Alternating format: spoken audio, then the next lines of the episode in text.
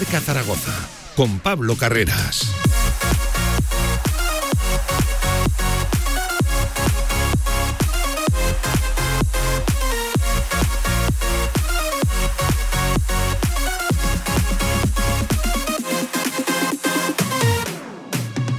Una de la tarde y diez minutos de este martes 25 de abril. ¿Qué tal? ¿Cómo están? Bienvenidos a este directo Marca Zaragoza.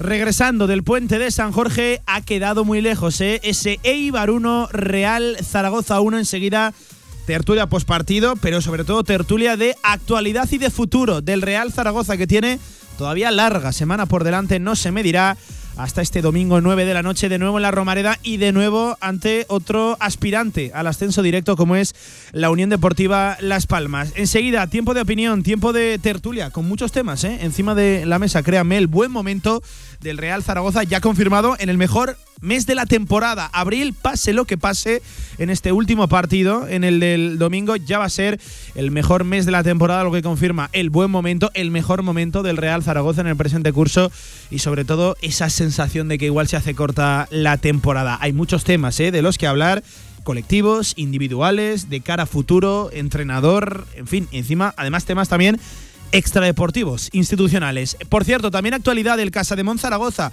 de pospartido y de previa derrota del masculino, victoria del femenino que este mismo jueves arranca las semifinales del playoff por el título, Liga Andesa Femenina en casa ante Valencia Basket, pero es que antes, todavía antes, mañana juega de nuevo el masculino un partido fundamental ante Manresa. Ha dicho esta mañana Porfirio Fisac en la previa que ganar a Manresa sería la salvación, supondría el estar un año más en Liga Endesa. También con todo el deporte aragonés, con toda la actualidad del fútbol regional, con el Barbastro ya en Segunda Federación, con muchos temas encima de la mesa, ya saben, si quieren con nosotros todo el deporte aragonés, hasta las 3. De 1 a 3 de la tarde, directo Marca Zaragoza.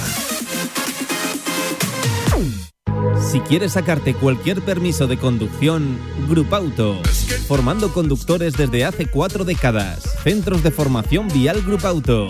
12 autoescuelas con los medios más modernos y una inigualable flota de vehículos. Infórmate en grupauto.com. Grupauto, patrocinador oficial del Real Zaragoza. ¿Qué hace que algo ordinario se convierta en extraordinario? La diferencia está precisamente en ese extra. Ven a descubrir por qué la gama Cupra se escapa de lo común y disfruta solo ahora de condiciones exclusivas y entrega inmediata. Cupra Aragón Car, Avenida Alcalde Caballero 58, Polígono de Cogullada, Zaragoza. En el Condado de Aragón seguimos atendiéndote como te mereces en nuestra gran terraza. Haz tu reserva o pedidos para llevar en el teléfono 976-798309. El Condado de Aragón, en Camino de los Molinos 42. Nos esforzamos para seguir dando servicio a nuestros clientes. Albema, alquiler y venta de maquinaria para la construcción, venta de herramienta y materiales, morteros técnicos, químicos, cerámicas, aislamientos, tabiquería seca y así hasta 4.000 referencias en stock. Empresa zaragozana con más de 35 años. Les esperamos en nuestras instalaciones en Camino de Cogullada 24, teléfono 976 47 17 98.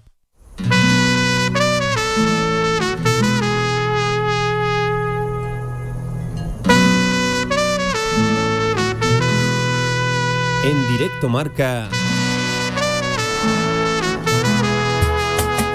La Tribu Zaragoza. Y si quieres compartir tu opinión, envíanos una nota de voz a nuestro WhatsApp 679 81 24 57. Y bienvenido a la tribu.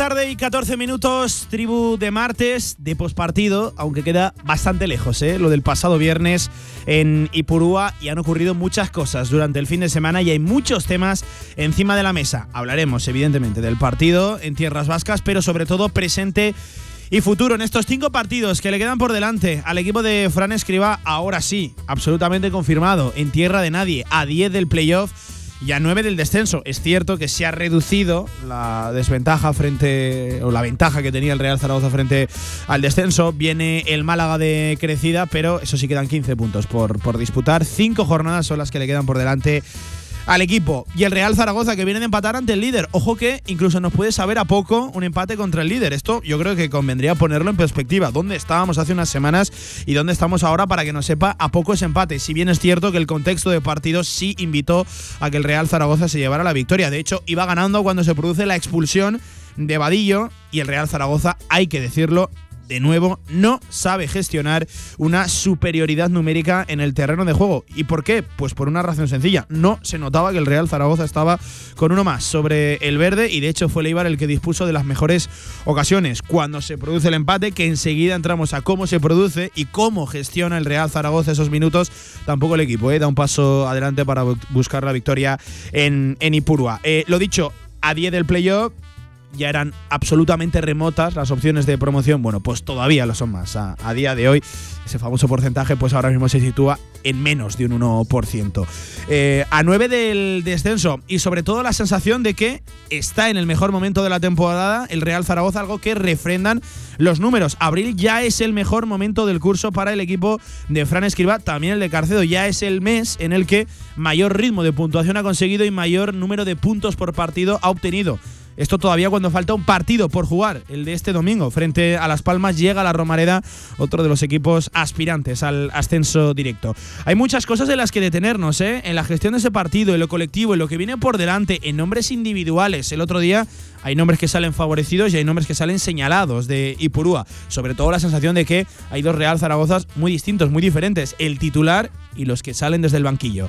Miguel Linares, Miguel, ¿qué tal? Buenas tardes, ¿cómo estás? Hola Pablo, buenas tardes. La sensación de eso, de que se nos va a hacer corta ¿eh? la, temporada. Sí. Eh, es cierto que el partido queda muy lejos, pasado viernes. Sí, sí, ya casi no me acuerdo. ¿eh? Sí, sí, que han pasado tantas cosas. Sí. Pero, pero lo, que, lo que sí que es cierto que el Real Zaragoza está en el mejor momento de la temporada y esto se demuestra en que hasta el empate contra el líder no sabe a poco por cómo se puso el partido. Si bien es cierto que el IVA seguramente hizo más méritos que tú. Sí, desde luego. Bueno, yo lo decía en la retransmisión. Este empate no es lo mismo que si te pasa, con todos mis respetos, en el campo del Racing, en Lugo. Bueno, el campo de Leibar ya sabemos cómo es, que es pequeño, ya sabemos que, que se jugaba en el campo del líder y bueno, es verdad que Escriba dijo que, que por un lado estaba disgustado o no estaba contento por, porque ibas eh, con un futbolista más y con el 1-0 a favor.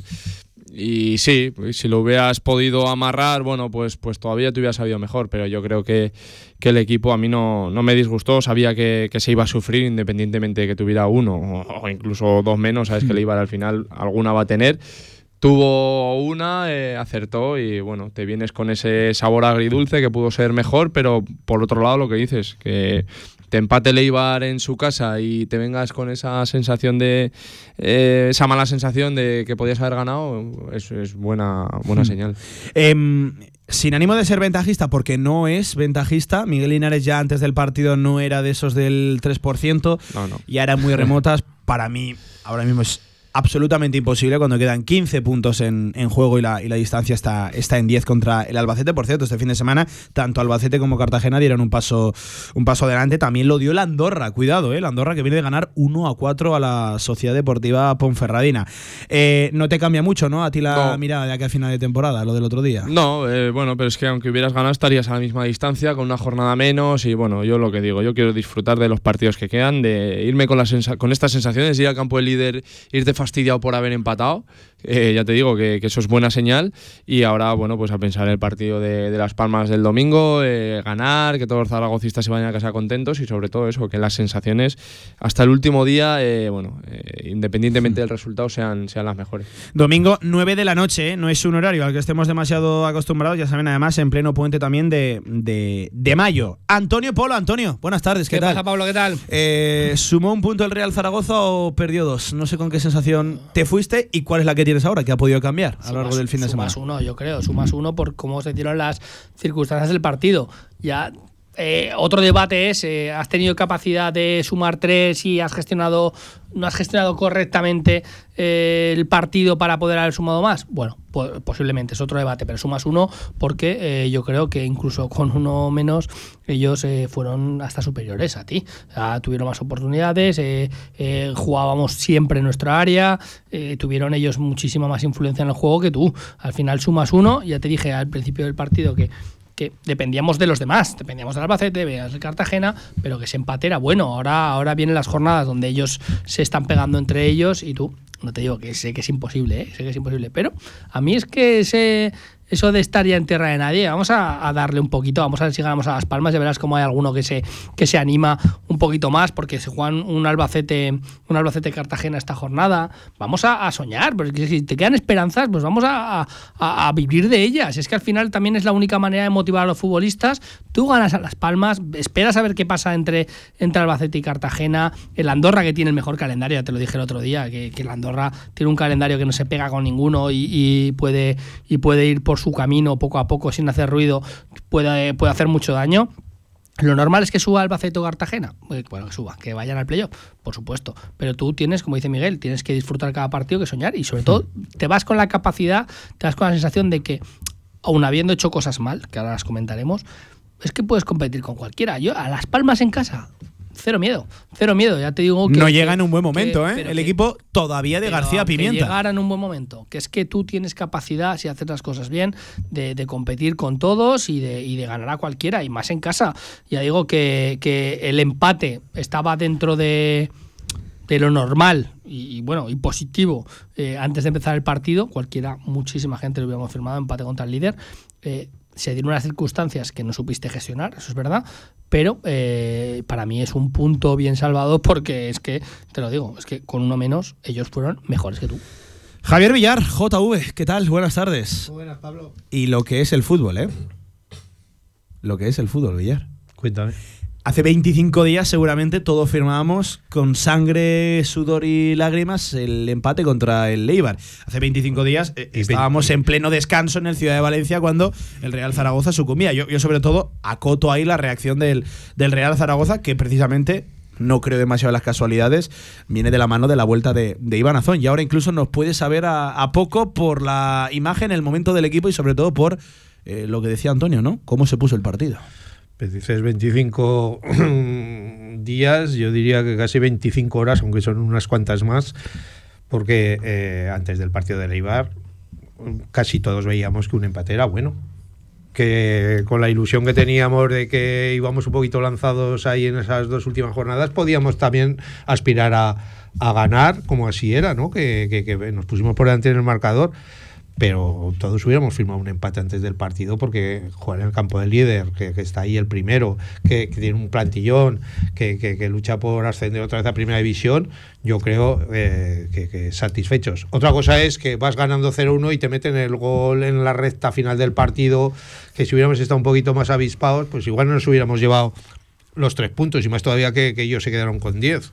Pero bueno, ya eso ya está pasado, ya sabemos que, no estamos eh, acostumbrados a jugar contra menos jugadores solamente el día del Racing y por aquello de que, que venía, todo rodado, pero pero la verdad es que es un buen resultado y que no hay que mirar más allá, igual que eh, sigue habiendo gente que todavía está asustada. Necesitamos una victoria más, porque si el Gualaverás, que si el no sé qué, todavía. Yo estoy con que hace falta algo más, pero que, lo vas a conseguir sin problema. partidos no vas a sacar un punto? Llevas ¿O tres? nueve. Cuando quedan 15, es cierto que tienes el golaveraje perdido contra el, el Málaga. También el Málaga tiene que ganar todo lo que le queda por delante.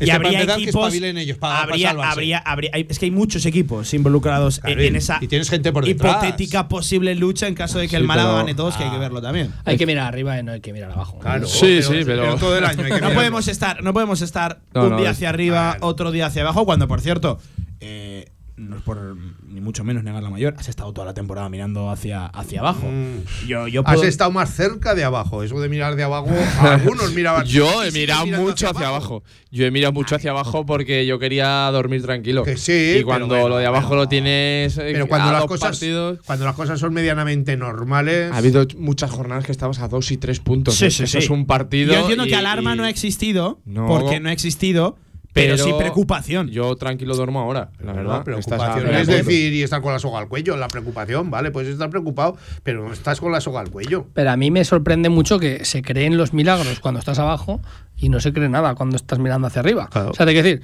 que le digan al del Málaga que está en una situación peor Sí. que tú. No, está eh, crítico, no, está eh, crítico. eh, no, es que eh, no te preocupes, que el Málaga ganará todo Sí, y sí, tú no se puedes salvará, ganar. y se Tú no puedes ganar todo. Te quiero decir, es un poco que, Sí, que es pero la la filosofía, que luego no pasará, pero lo que- la actitud que hay que tener es ganar, ganar, ganar y ganar y ganar y ganar. Pero aunque ya- pase, la diferencia es que si los de abajo lo ganan todo, los que están inmediatamente delante de los de abajo, esos por lógica no van a ganar todo. Pero es que los de arriba sí que suman, porque eso están arriba. pero los de Entonces, arriba. tú aunque ganes todos los de arriba, Albacete y De hecho, la reacción pero de Albacete claro, ellos van a reaccionar. Ahí, pero el otro día, el punto que conseguiste dependía mucho eh, de lo que hicieran ellos. Que pegaron. Yo, cuando ya te lo he dicho antes, Pablo, fuera de micro, que cuando mm, se adelantó el Villarreal B, digo, ostras, digo, va, un empate del Albacete. Digo, yo pensaba el empate, digo, y eh, vamos, el punto tuyo no es un punto, es un puntazo con un empate. Luego hubo reacción y, y ya está, pero que es que. Que es que yo tengo la sensación de que la semana que viene vamos a hablar de otra cosa, porque se están Sí, eh, chocando entre ser. ellos. A la siguiente vas a estar hablando de otra cosa. Va a depender mucho de ti, por supuesto, pero de lo, de lo que vayan haciendo los demás. Pero que mientras hay vida, hay esperanza, ya está. Que es que al final, muchas veces, pero, pero ¿por qué? ¿Por qué, Claro. ¿por qué esa, esa cara de no? Vamos a ganar nosotros y vamos a esperar un poco lo Sí, demás. Que es que somos yo quiero ganar. negativos todo Pero yo- el día. Yo, yo voy a ganar independientemente de- del playoff. que Sí, claro. veo Es que es lo único que se claro. tiene. Pero Miguel, tú has sido futbolista. Sí. O le marcas un objetivo a un futbolista. A un tío del Málaga, No, a mí ¿tú no- qué le dices? ¿Tú qué le dices a un tío Sí, del Málaga? Hay que ganar no he todo porque estamos en necesitado- el pozo. Yo no he necesitado eh, el llegar al playoff, es que yo con verme octavo en vez de décimo y la semana siguiente eh, séptimo y la No, semana siguiente no, a ver es- si no, puedo Y sales todos los partidos a ganar. Claro, A independi- ganar. independientemente del resultado. Es que el Lugo va a salir a todos los partidos que gana a ganar y ha descendido. Bueno. Y seguro, y seguro, yo, yo estoy seguro que algún susto dan. Segurísimo, por profesionalidad y porque todos se van a querer. No, Por que se fíe. claro, y, y van a querer tener Bueno, trabajo para el año que, que viene con mucho. el descenso del Lugo, eh, a efectos prácticos, el Real Zaragoza y el Club Deportivo Tenerife el año que viene van a ser los dos equipos que más tiempo de manera consecutiva, que más temporadas de manera continuada lleven en la categoría de plata. 11. Eh, ¿Qué os dice este, Qué vergüenza, este eh. Pues es momento de abandonarla, A mí- pero hacia arriba, A claro. mí, a mí me da vergüenza. A mí me da vergüenza que una ciudad como Zaragoza, un proyecto, bueno, proyecto, entre comillas, no sé llamarlo, con lo que ha pasado por aquí. Más que vergüenza. Pena, Sí, pena, pena, pena, sí. Sí. Yo más que vergüenza, me da, pena. me da- Pero- me da pero- pena y vergüenza las dos cosas, ¿eh? Pero Que es no la pura estar- realidad no de la estar- nefasta gestión, tanto institucional como deportiva, Sí, sí, en sí. muchos años De consecutivos. de todo. agradecidos de que siga vivo, ¿eh? Que hay muchos sí, sí. clubes que, que han desaparecido. por una Hace no tanto firmábamos, ¿eh? La, la undécima. Sí, sí, sí. Es una, es una lástima, es una lástima porque ya te digo que es que 11 temporadas en segunda división, la quinta ciudad de España, es que es que da pena. sí. Eh, JV, ya mirando de cara al futuro antes de la pausa, eh, yo sí que soy de los que cree que hay una cierta transición, no, no tanto en cuanto a plantilla y jugadores, porque yo creo que acabes de la mejor manera posible o de la peor, eh, entendiendo eh, que no vas a descender ni tampoco vas a alcanzar el playoff. Correcto. Eh, poco te va a cambiar la, la idea, tu ruta, tu planificación en, en verano. Yo creo que estás absolutamente obligado a la, a la revolución. Primero por la situación contractual, te, te empuja y te obliga a ello. Y luego porque entiendo que aquí ha venido un profesional que querrá darle su sello, su marca al, al proyecto. Eh, pero, Villar, eh, ¿qué te pides de aquí a final de temporada? No sé si te lo tomas como una mini pretemporada de la pretemporada. Eh, No sé si te pides entrar con viento de, a favor de, de popa de cara al ilusionante proyecto que se está vendiendo de cara a la temporada que viene. No, no sé qué objetivo te Yo marcas. creo que estamos en una situación bastante mejor que en las temporadas anteriores, ¿no? Tú fíjate el año anterior, la temporada anterior, que, que estábamos lo mismo, nos salvamos a- en las últimas jornadas, dos, tres jornadas últimas, y, y pensábamos en, en la siguiente, pero el director deportivo tiene que estar, eh, que si descendemos o si nos quedamos. ¿eh? Ahora ya se veía que te ibas a quedar. Y, y- y yo creo que está trabajando muchísimo más en, en un equipo de segunda que, por ejemplo, lo que hablamos ahora de siendo optimistas en un equipo de primera. Y más todavía olvidándonos de un equipo de, de- de primera ref. O sea, yo creo que ya tiene nombres ahí y está trabajando en ello. Y la, la verdad es que ahí es donde vamos a ver un poco el futuro, porque el año pasado, en la temporada pasada, mejor dicho, eh, nos pasaba lo mismo. "Ah, va a haber revolución, va a haber tal. Pero ¿cómo puede haber una revolución de 14, de 15, de 12, de. Yo creo que no. Y este año yo creo que va a suceder lo mismo. Pero que se habla mucho de, de- contratos muchos, ¿eh? Que sí, pero de 12, 14, 15. Hay contratos que se ¿No acaban. esperas por encima de la Decena. No. decena? ¿Docena? 12. Y yo creo. ¿Decena o docena? Sí, ya. Diez. Yo Te lo voy a- creo- ¿ves? te lo voy a Diez- tirar al diez- mínimo. Diez me sobran, pero, Diez, pero Vale, rápido, ¿eh? Claro que te sobran, pero claro que te sobran. ¿No intuyes un verano Pero- de eso, de Pero 10 volvemos fichajes? a lo mismo de siempre, el dinero. Volvemos a lo mismo de siempre, el dinero pasta. y que el jugador quiera venir y que lo puedas conseguir y que sea el adecuado. Es que es, que es así. Pues yo creo, que es Villar- que, que es que no vamos a que lo que quisiéramos o el equipo que, que tendríamos que tener para poder ascender o este es muy bueno y, pero no nos llega. Es, es- es todo el conjunto de todas esas cosas. Entonces, eh, no se puede decir, no, vamos a prescindir de 12 porque tal y cual. Igual Pero que- alguno de esos te tienes que quedar Es que porque, todo porque te no te va a dar para todo. Todo te empuja a ello. Pero te ver. empuja, pero tienes que fichar. Y lo, y, y- y- lo has dicho tú, llevamos muchísimos años en segunda. Vamos a ver si aprendemos de una O sea, vez. vamos a- Cuatro o cinco jugadores muy buenos, es. muy buenos. No. Y el resto ya veremos, pero muy buenos que, que sean la diferencia. Concentrar inversión. Te lo ¿no? voy a Sí. matizar yo. Eh, y sobre todo, un saludo a todos los eh, miembros del club que sé que nos escuchan todos los días. Toda la pasta a un delantero. Toda la pasta a un A dos, delantero. a Ya está. dos. Era uno bueno, que lo dijimos el año pasado. O sea, toda la pasta a un delantero. A que es dos. un tío que te dé 15, Yo entiendo que este 18 verano no goles. estás en disposición de toda porque vas a tener más dinero, Claro. pero sí que tienes que concentrar gran Pablo, parte de Pablo, ese es dinero A dos. hablar. Pero, Arriba. pero A dos. mira, En plural, te, lo voy a matizar de otra manera mejor todavía. Lo primero el delantero. Lo A primero dos. de todo.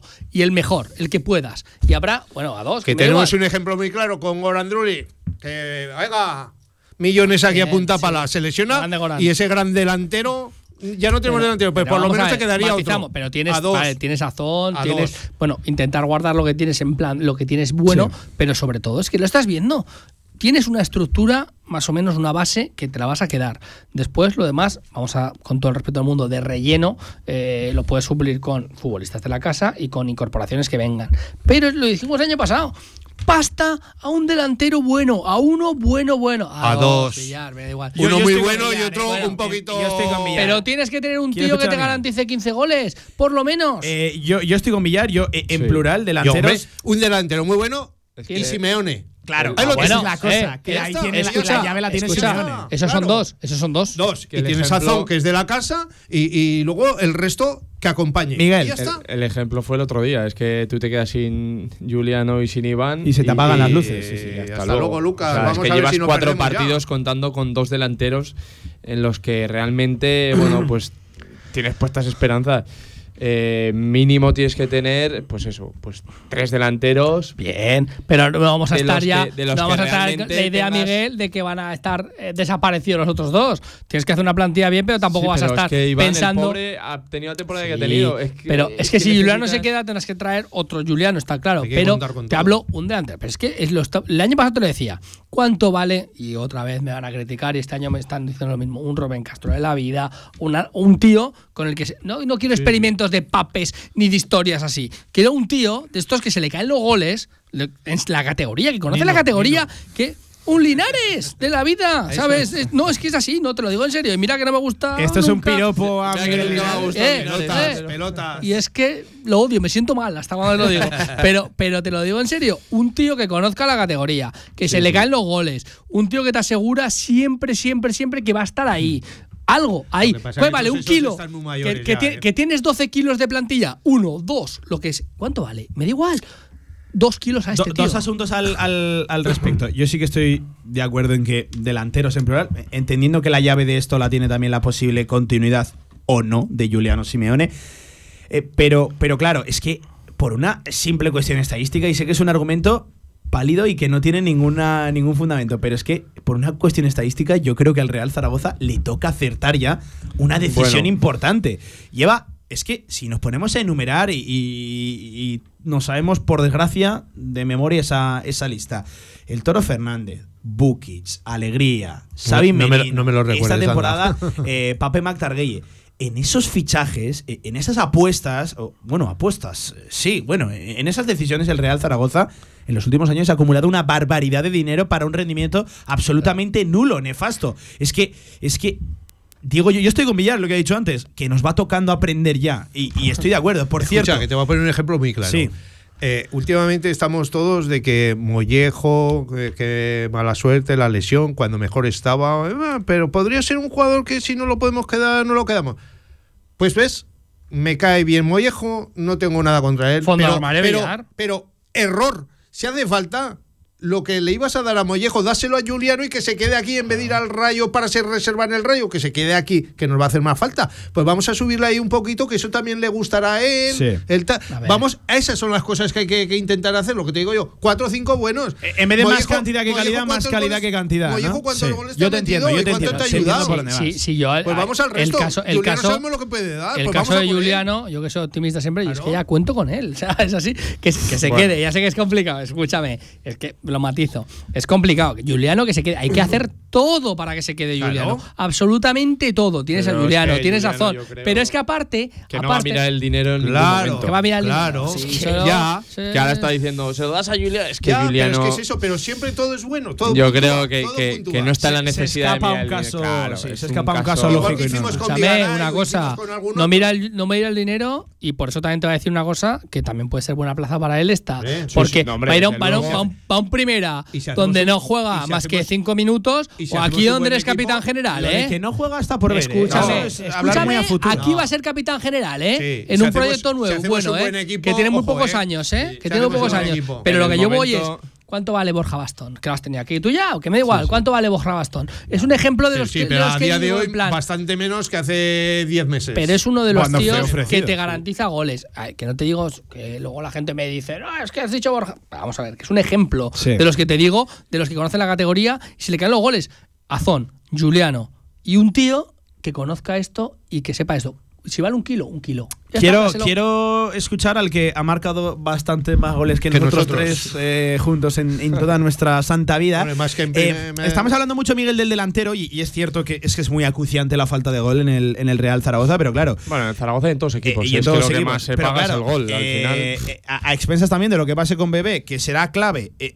primero en un futbolista diferencial y luego también en tu límite de coste de plantilla deportiva, en tu límite salarial, porque Bebé aglutinaría mucho dinero también e- en una sola apuesta.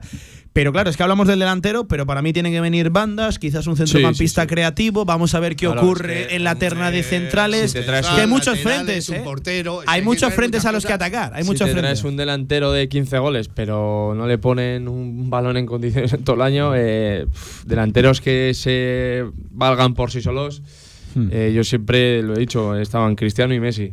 El resto necesitan del equipo. Es que hasta Borja Iglesias necesita del equipo. Sí, sí, y es sí. Borja Iglesias, que es para mí hoy en día, de, vamos, si no el mejor de los mejores delanteros españoles. Eh, pues eso, yo creo que sí, que, que para un proyecto ilusionante tienen que venir, eh, no te voy a decir 10 o 12 futbolistas, pero 6, 7 con peso de la categoría, que sepan lo que es, gente, bueno, pues contrastada ya, que lo que decimos de los inventos, que no estamos aquí para hacer negocio. O sea, tú, eh, en vez de esa decena, docena de la que se está hablando, tú irías a 6, 7 6, diferenciales, 7, ¿no? claro, 6-7 que, que realmente vengan para jugar, que luego se lo tienen que ganar porque también hay futbolistas muy válidos y que a lo mejor de los que vienen Sí. con un cartel, luego el que está aquí lo sienta en el banquillo. Pero 6-7 que lleven años en la categoría, Sí. que la conozcan. Y mira, el otro día hacía una reflexión, em, entendiendo por jugador diferencial, aquel que en un mal día, en lo colectivo, en un mal día del equipo, te aparece y que sobre Sí. todo se ve potenciado cuando el equipo responde. Pero claro, cuando yo quiero entender futbolista diferencial, aquel que no necesita de los demás para eso, para Sí, marcar sí, y para- diferencias. Y para, rendir y que sepas que vas a ir al campo de en su día al Alcorcón o al campo del Lugo o a la Rosaleda y, y te van a rendir en todos campos. ¿Y eso quién lo hace? Pues, pues futbolistas que sabes que tienen una, trayecto- una Sí. trayectoria. y una experiencia, un peso, que no es lo mismo la camiseta de eh, Zaragoza. Lo de. Juliano, yo, yo encantado de que se quede. Ojalá. Ojalá, ojalá se quede. ¿Bebé? También, Al también. coste que se está hablando de, no, de, de no- Bebé. no es el coste que se está hablando, pero para mí es un futbolista importante. Escucha, y este año te lo ha garantizado el coste ya. O sea, ¿quién Sí, ha metido goles aquí? ¿Quién ha tenido ocasiones? Por cierto, que Bebé se le ve absolutamente comprometido. ¿eh? Escúchame, Bebé, Zaragoza. os otro que me quedaba yo. Decís de 6-7 futbolistas. Te hablo de tres o cuatro yo, no menos. Porque, escúchame, escúchame una cosa. la temporada es Eh, muy es larga, que los eh. futbolistas esos, al final, valen lo mismo que los que estás teniendo. Es que tú vienes al banquillo, ¿cuánto está cobrando Jenny? ¿Cuánto está Claro. cobrando eh, gente así? Pape, eh, eh, Pape, Pape, eh, Pape. Gente así que te dices, ostras, Larra. eh, es que lo que tienes que hacer, y lo decimos todos años, es la operación salida. Larga a los que no están sumando. Este año se te y- y- facilita, Y, están, y están, y están otra vez Es que por lo que cobrando, cobra, cobrando, por lo cobrando. que cobra Pape te puedes traer. Ya, ya no te voy a decir los tres Sí, pero es que jugadores lo que cobra muy, decentes, ¿eh? Es que lo que cobra Muy, Pape muy ya lo tiene ¿eh? que cobrar Pape. Es Ya, que ya. no se va a ir gratis. No, ya, ya, Sí, pero sí, te sí, quiero sí, es decir. que ya, es que pero- tampoco es tan fácil. Bueno, es la pero comparación, está- que lo que cobra que es, en vez no de un se queda, si se va luego, que si no sé qué. A- a ver qué pasa con el pero, caso de- Pero, de- por ejemplo, Eugeni, el caso que te digo yo, Eugeni, ¿cuánto vale, por ejemplo? Y te lo pongo en un ejemplo que te pongo todos los años también, que no es para nada un futbolista como el Eugeni, ¿eh? pero el es casi este que, que desafeita el segundo sale, sale con barba del, del Málaga. O sea, ¿cuán- ¿cuánto, vale ese tío? Cuidado. Ese tío, ese tío es un conocedor de la categoría brutal. Es un competidor tarjetas, brutal. Escúchame, es un tío que ese tío, por ejemplo, gente así, que tiene el culo pelado, o sea, gente así necesitas, Sí, tío. pero tampoco es un fichaje demasiado excitante No, para el pero que te estoy diciendo Ya, que los que no son excitantes, gente- más o menos valen todos lo mismo. Eh, pero tú gástate un- la pasta en los que son un- diferenciales. Amigo, un amigo nuestro, ¿no? Un Jorge Pulido del Huesca. Villar, por que me tengo que ir a pausa. Eh, a ver qué pasa con la situación del Málaga, No ¿eh? lo quiero, pero Eh, Que además ya saben que, que, oye, que viene de crecida, que, que puede. Aspiran, de hecho creen y mucho ahora mismo por la Rosaleda, pero cuidado que puede haber desbandada del Málaga en caso de que se confirme ese descenso. Y hay jugadores ahí interesantes y que mucha categoría va a estar, muchos equipos de la categoría van a estar pendientes. 40 minutos por encima de la una, directo marca. ¿Estás buscando un lugar donde alojarte durante el curso 2023-2024? En el Colegio Mayor Universitario Virgen del Carmen dispondrás de todas las comodidades para que sigas formándote y encuentres una segunda familia. Gimnasio, comedor, biblioteca, cafetería, piscina y habitaciones individuales donde poder disfrutar de un espacio para el descanso y el estudio en Zaragoza. Solicita ya tu plaza en su web cmuvirgendelcarmen.es o llamando al 976-438-999. Colegio Mayor Universitario Virgen del Carmen. Más de 50 años de historia acogiendo estudiantes como tú. ¿Tienes un proyecto para tu empresa o negocio? Movicontrol, ingeniería mecatrónica para proyectos completos de automatización industrial, asesoramiento técnico, diseño industrial, Movicontrol, máquinas especiales, líneas de producción, robótica industrial y visión artificial. Más información en movicontrol.es.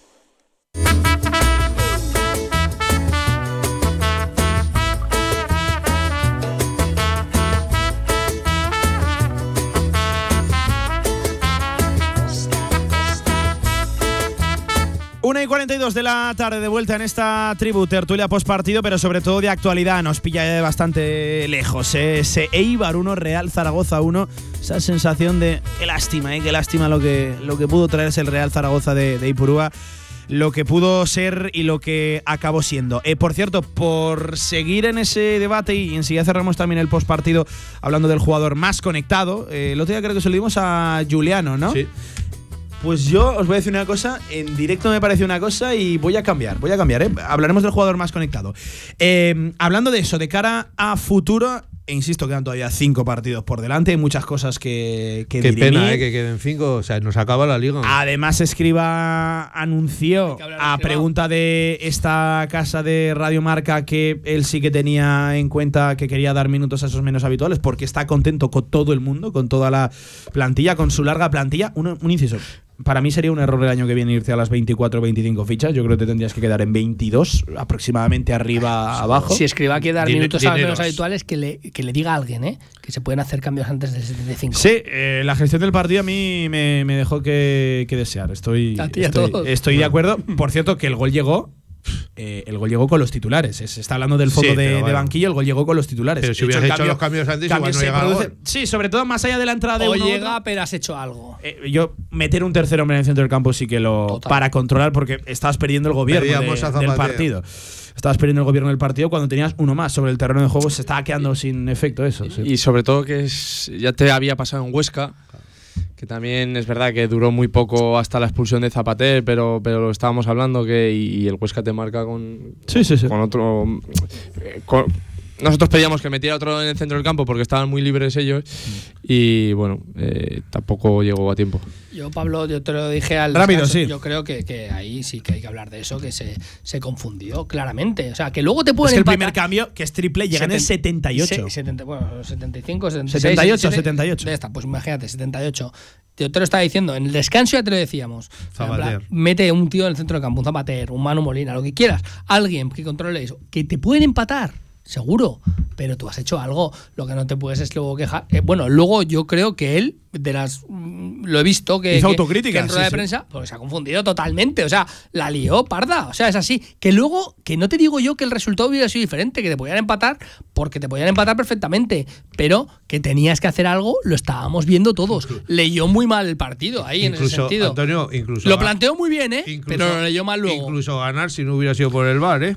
Que no lo sé, sí, sí, sí, sí, ¿eh? sí. Nos podían Sí, haber pero, ganado. pero ahí, ahí hay que, ahí hay que hacer algo, porque estás viendo que Tenía encima, una- tenía unas ganas si me, de si me dices, si me dices que no, que no te están mía. haciendo nada, que no está pasando nada, que con los que estás en el campo, bueno, está el partido como tú quieres, pero es que no estaba en ningún momento maneras, como tú querías. Aunque no, venga, aunque no venga a cuento ahora, estábamos comentando hace un momento En la tertulia, que bueno. esto, esto del bar, o sea, o lo arreglan este verano, sino que lo quiten, oye, y que sigamos como estábamos, que se equivocarán los árbitros y será, como se ha dicho toda la vida, un error humano que lo puede tener cualquiera. Sí, pero es lo que, malo- que, un- que una máquina que la pones ahí, que no se equivoca en teoría nunca, es que eh, sigue estando el error humano porque la máquina le das de lado. O sea, es que eh, si la máquina te dice, hay mano, luego llega el, eh, el humano y dice, pero es que esa mano da igual, ¿no? o, o este equipo ver, no me interesa es- que sea es- mano. es lo que decimos O sea, siempre, es está- que esas cosas es una herramienta de- mal Te lo digo gestionada. de primera división y de segunda, que es donde se usa el bar. O sea, eh, o lo arreglan. por Está mal cerrar, gestionada, por cerrar el, el postpartido, eh, eh, da especial rabia, Miguel, eh, que lo que habías eh, sabido sufrir en lo colectivo, porque el Sí. Eibar a partir del minuto 15-20 cambia el partido y empieza a volcarse sobre la portería.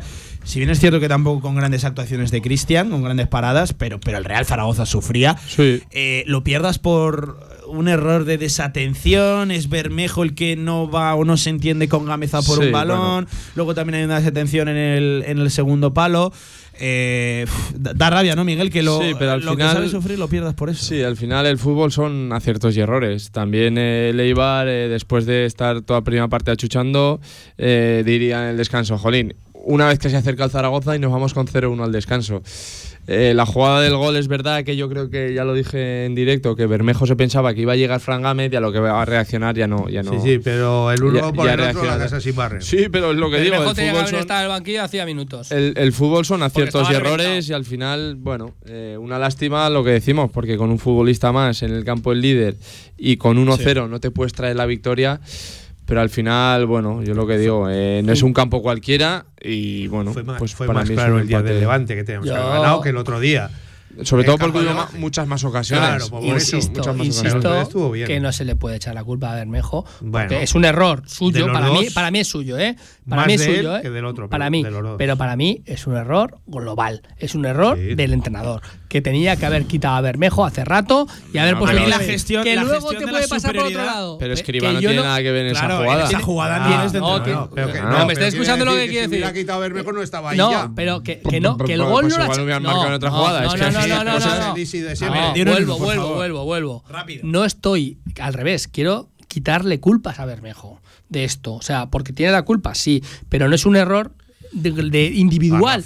Que podía haber sido luego haciendo el cambio, podía haber sido el error de Zapatero, de quien quieras. Me da igual, pero no es un error individual, es un error el empate de lectura de partido. Si te empatan habiendo leído bien el partido y habiendo hecho las cosas que tenías que hacer, que todos estamos de acuerdo en que no se hicieron hasta el minuto 78 que dices tú, Pablo, o sea, vale, has leído bien el partido. el entrenador puede, estar, haber un puede error, estar también motivado pero por la diferencia de no nivel que existe que no- entre los titulares y los que, suplentes. que no es un error, no te empatan por un error individual, te empatan por un error colectivo. Es así, es, es Yo- que está clarísimo. Yo voy a hacer mi pregunta de Clarísimo. todas las tertulias a- Miguel. eh, le voy a hacer mi Rápido, pregunta que vamos fatal de siempre. Dispara. La, la- la- la pregunta de siempre. Eh, cuando estáis en el campo, y, y no veis el reloj, el marcador ahí que faltan tantos minutos. Sí. Pues Y- y como no dice- corre, ¿eh? Como dice, Anto- Hay pero como veces dice que no se Antonio, mueve. No, so- no, no, no penséis, me voy a hacer un poco lesionado. Voy a tirar el balón fuera de banda para perder tiempo. Voy a no sé qué, voy al otro. eh, Pero- eh, mira, solo nos quedan cinco minutos, hay que echar el resto. Venga, Pero no eso, podemos. Eso cada día, cada día está lo primero peor visto y lo segundo Ya, más pero- controlado. Porque ahora Miguel. sabes que si, que si eres descarado, el otro día. Sí, que lo hacen todos, que ¿eh? Menos tú. echar el resto. Lo hacen Eh, todos no sé en menos qué tú, partido, ¿eh? ¿En qué partido fue? Que, que un futbolista tiró el balón fuera y dijo al árbitro un minuto más. O sea, porque le Sí, venía sí. un En balón. los añadidos se añaden más y, minutos. y a esos añadidos, solo por desplazar el balón, dijo el árbitro: ¿La has desplazado queriendo? No te saco amarilla. estamos en lo Un mismo. minuto más. Ese árbitro. Lo- el resto no. Eh, a ver, rápidamente, el jugador más conectado. eh, ¿A quién votaste? Yo a Juliano. A Juliano. Yo voté a Luis, a Luis López. eh, Yo, Villar. Juliano. Eh, yo voté a Juliano, pero voy a darle la razón a Antonio sin que sirva de precedente. No, es que siempre pasa, siempre pasa. Para mí, eh, en directo ya nos daba la sensación de que los centrales estaban haciendo Sí. un gran partido. Luis López fue el mejor. Pero Luis López salva una. ci- Que lo cuento casi como una parada. Y además sí que es verdad que es el tío que gobierna un poco el partido, que va a protestar, que lidera la defensa. Eso sí. Como soy el único que tiene, como soy el único que tiene idea de fútbol esta mesa, En ya 10 veo, segundos. es y a mí me gustó sobre todo la actitud de Luis López también, que cuando necesitamos siempre que decimos, oye, necesitamos un tío que eh, genere un poquito de jerarquía, de respeto, fue él, fue él, fue él, ¿eh? fue el capitán dentro del campo. Los demás nadie. Bueno, sin pero ruido, es porque siempre pasada. destacamos a Jair o a Francés y del Luis parece que nos cuesta más y, Y- está y dando el callo. Y mira, y como- mira que yo lo, y lo he criticado cuando había que criticarlo. Tú has criticado mismo a todos. Pues ahora me encanta, me encantó el partido de Luis López. Para mí, Luis López no solo es que ha levantado el nivel deportivo, sino que ha levantado una situación muy adversa, ¿eh? que era toda una afición o toda una corriente en contra de él, cuando eh, es muy evidente que en igualdad de condiciones siempre se va a apostar más por el de casa que por el de, que por el de fuera. Para mí, le computo eso, que Y se que ha levantado también merece, ante que algún día la tenga algún premio. Vamos a ver qué ocurre con el caso de Luis López. 50 minutos por encima de la una del mediodía, directo marca, vamos. Con más de 25 años de experiencia, Anagán Correduría de Seguros te ofrece gran profesionalidad, gestión eficaz y los mejores precios en todo tipo de seguros generales y agropecuarios. Infórmate en el 976 31 8405 y en anagán.com. Si tus planes a largo plazo solo llegan al fin de semana, ahora tienes SEAT Flex. Elige tu SEAT sin pagar entrada por el tiempo y los kilómetros que quieras, con garantía y mantenimiento incluidos. Y al final, decides si lo cambias, lo devuelves o te lo quedas. SEAT Aragón Car, Avenida Alcalde Caballero 58, Polígono Cogullada, Zaragoza. En Polígono Plaza, restaurante a la UN 14. Instalaciones modernas y funcionales. Menú del día, almuerzos. Y si quieres algo más, Mesina Gourmet. Menú ejecutivo y carta para los momentos más especiales. Servicio de catering, cursos, eventos. Infórmate en restaurantealaun14.com.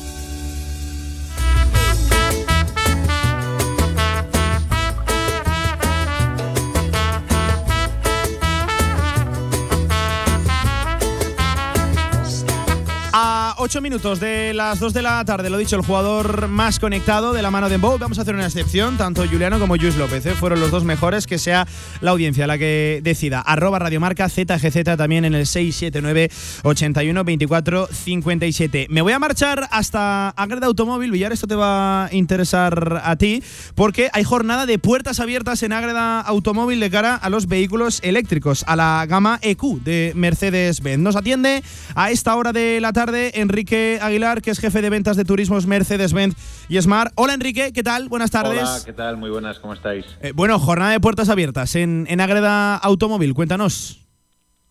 Sí, señor. Bueno, a ver, básicamente lo que nosotros queremos es que todo el mundo que se ha hecho la pregunta de si merece la pena Hmm. comprar un coche eléctrico, si merece la pena la inversión, venga a nuestras jornadas de puertas abiertas porque le vamos a solventar todas las dudas. A ver, lo que se trata es de mostrar un poco al público mm, de- y de ofrecer las posibilidades que ofrece un vehículo 100% eléctrico hoy en día. Y llevamos idea de hablarles pues de, de- de las dudas típicas de autonomía, tiempos de carga, ahorro con respecto a los coches de combustión, ayudas, etcétera, etcétera. Eh, desde, desde el martes hasta el 28, cuéntanos un poquito, eh, el oyente que esté ahora pendiente de, de Radio Marca que quiera acercarse, clientes, por cierto, de, de vuestra marca y también de otras, eh, por eso es una jornada de puertas abiertas. ¿Qué tiene que hacer? Cuéntale principales detalles para, para acudir. Bueno, a través de nuestra de nuestra página web de, de Agre SA se puede inscribir o simplemente llamando a nuestro número de teléfono. eh, pero bueno, lo más lo más sencillo, Sí. eh, acudir directamente en horario comercial del 25 al 28. Mm. A ver, la idea es eh, explicarles a la gente Sí. eh, si merece la pena la inversión, como te decía, en comprar un coche. Quitarle esos miedos, ¿no, Enrique? ¿no? Que, que, que, que existen, Efe- no sé si miedos o dudas, ¿verdad? Miedos o dudas, no, no sé Bueno, a exactamente. ver, como, como, sí, como todo en la vida, pues el, el coche eléctrico pues tiene sus ventajas y tiene sus desventajas, pero tiene, bajo nuestro punto de vista, muchas más ventajas. Muchas más ventajas que inconvenientes.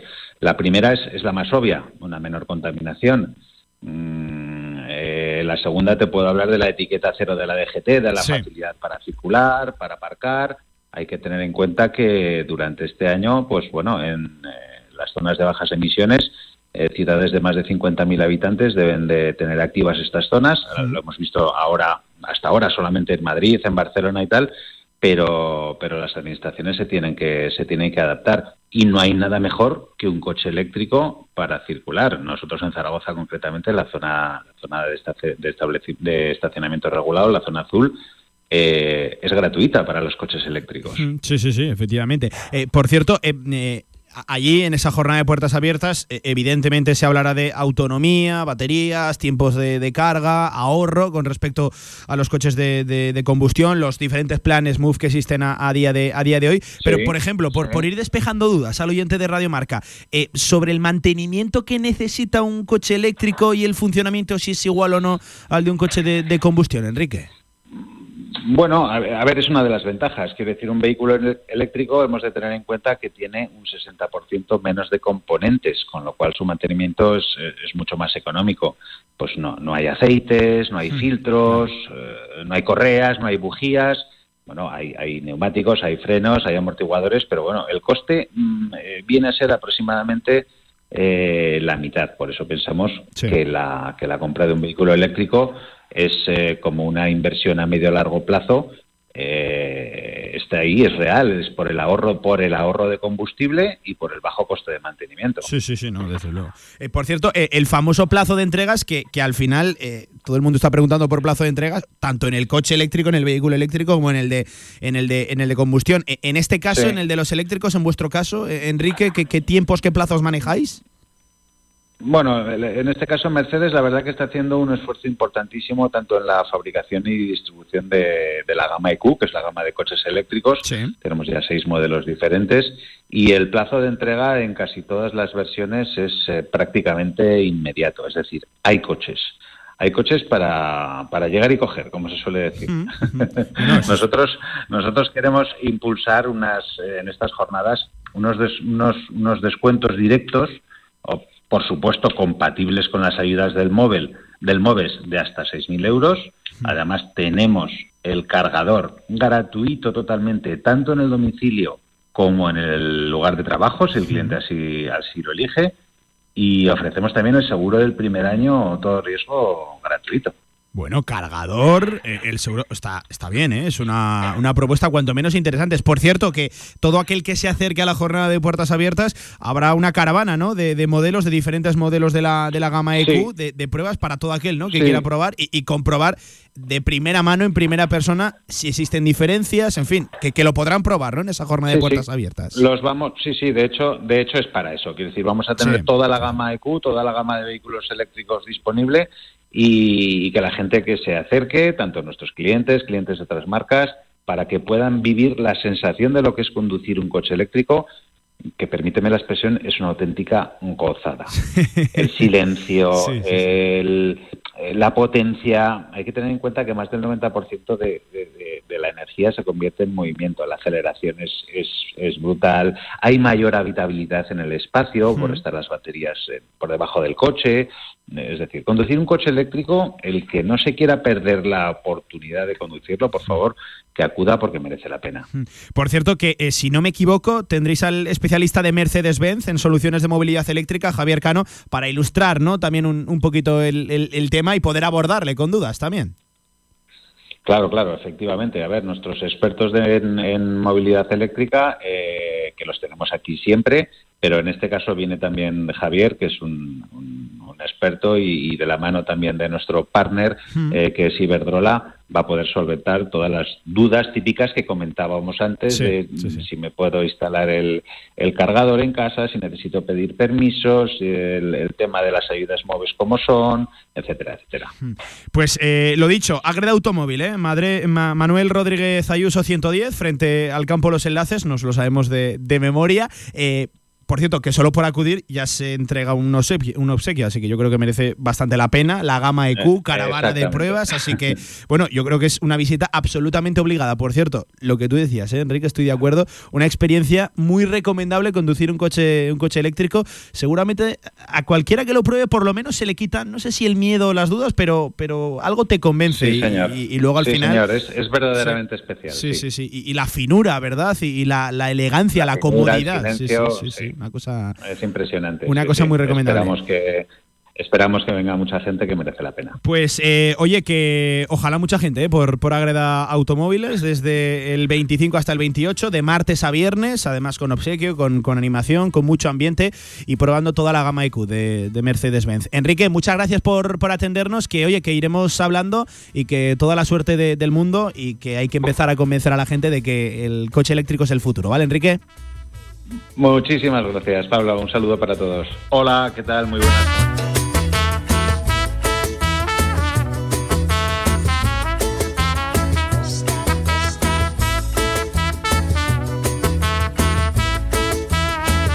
En punto tarde. Seguimos de tertulia, de tribu aquí en este martes 25 de abril. Eh, Villar, eh, tú que te has de comprar coche, atento eh, a los coches eléctricos. Eh. En Agreda Automóvil, ya sabes que te abren la, la puerta eh, desde hoy. Martes 25 hasta el 28, además te dejan Yo probarlos. más, yo ¿Te dejan que, probarlos? yo más, más que comprarme coche que me lo compré hace poco, igual si me, Cambiar, lo, si me lo cambiar. regalan, si me lo regalan. Villar, yo, esto es yo ele- pillo, ¿eh? esto es y eléctrico, les yo hago voy, yo buena voy, propaganda. Eh, enseguida con Felipe Ruiz, enseguida con Alia Consultores, también el análisis de la jornada. Por cierto, una jornada donde el ascenso directo se pone al rojo vivo.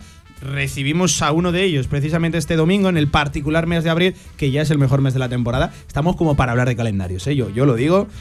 El mes en el que hablábamos, Sí. Miguel, de cuidado quién viene, que vienen los cuatro o cinco primeros, pues bueno, ya es, es el que mejor eso no es nuevo, temporada. es que el año pasado lo mismo. Zaragoza competía con los mejores y bueno, es verdad que muchas veces no ganaba, pero lo veías que, que realmente sacaban lo mejor de sí y bueno, este mes nos ha vuelto a, a demostrar lo mismo. Ojalá vinieran todos los de arriba, por lo que se está viendo. Eh, El análisis de Alia Consultores, como siempre, como todas las semanas, aquí en Directo Marca, en la tribu, con Felipe Ruiz. Ya Alia Consultores, vamos. Torres te ofrece el análisis de la jornada con Felipe Ruiz. Felipe Ruiz, amigo, ¿qué tal? Buenas tardes, ¿cómo estás? Buenas tardes, Pablo. Muy Eh, bien, ¿cómo eh, estáis? eh, Es cierto que queda bastante lejos el partido, Felipe, el empate a uno en Ipurúa, pero no sé qué sensaciones te dejó. Bueno, pues sensaciones buenas, Pablo. El problema es que, tal y como transcurrió el partido, te queda ese sabor agridulce de haber estado tocando casi la victoria con los dedos.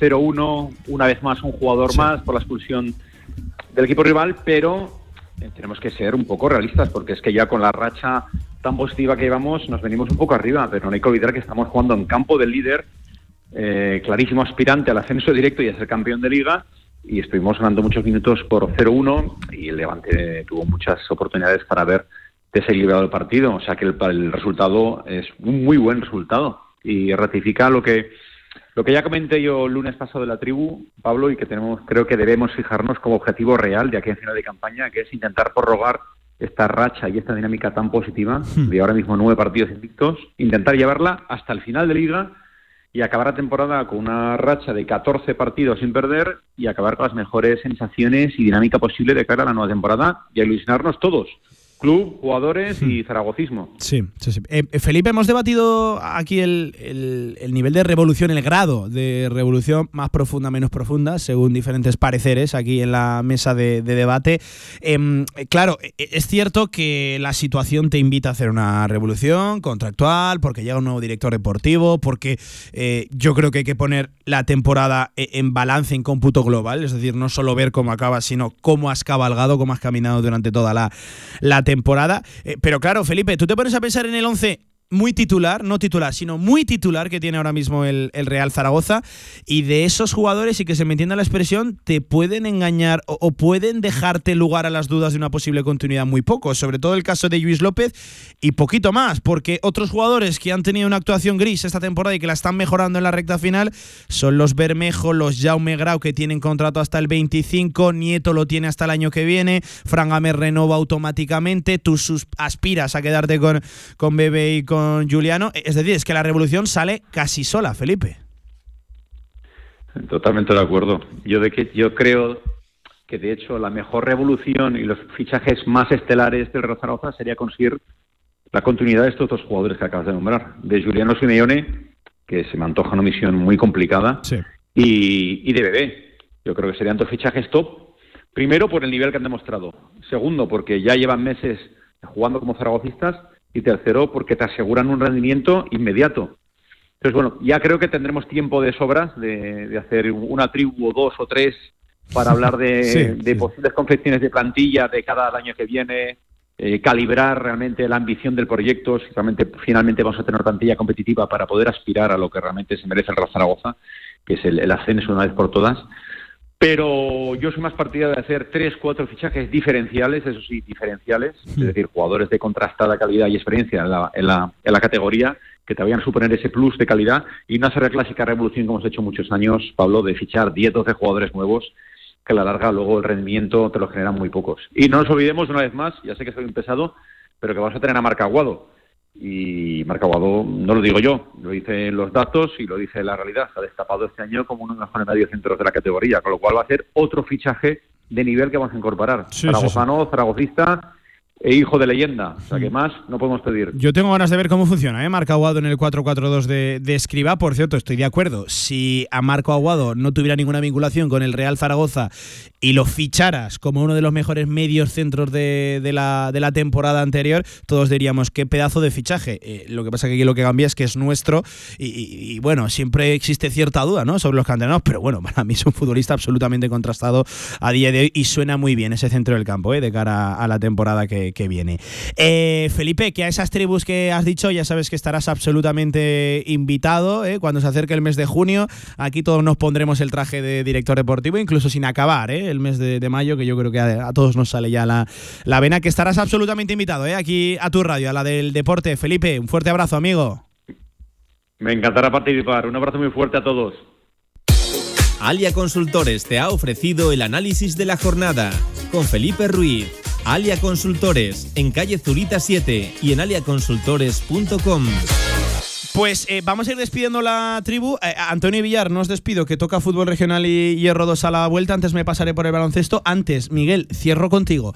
Eh, Las Palmas, que no llega en buen momento. A mí esto me sorprende una barbaridad. Se está hablando por las islas de que puede acabar siendo destituido si no gana en la Romareda a cuatro del final un equipo que aspira al ascenso directo y que hace no tanto yo vamos lo considero un candidato candidatísimo ¿eh? Sí, yo creo que, que va a aspirar hasta, bueno, hasta a tres puntos del líder, o sea que tampoco es que...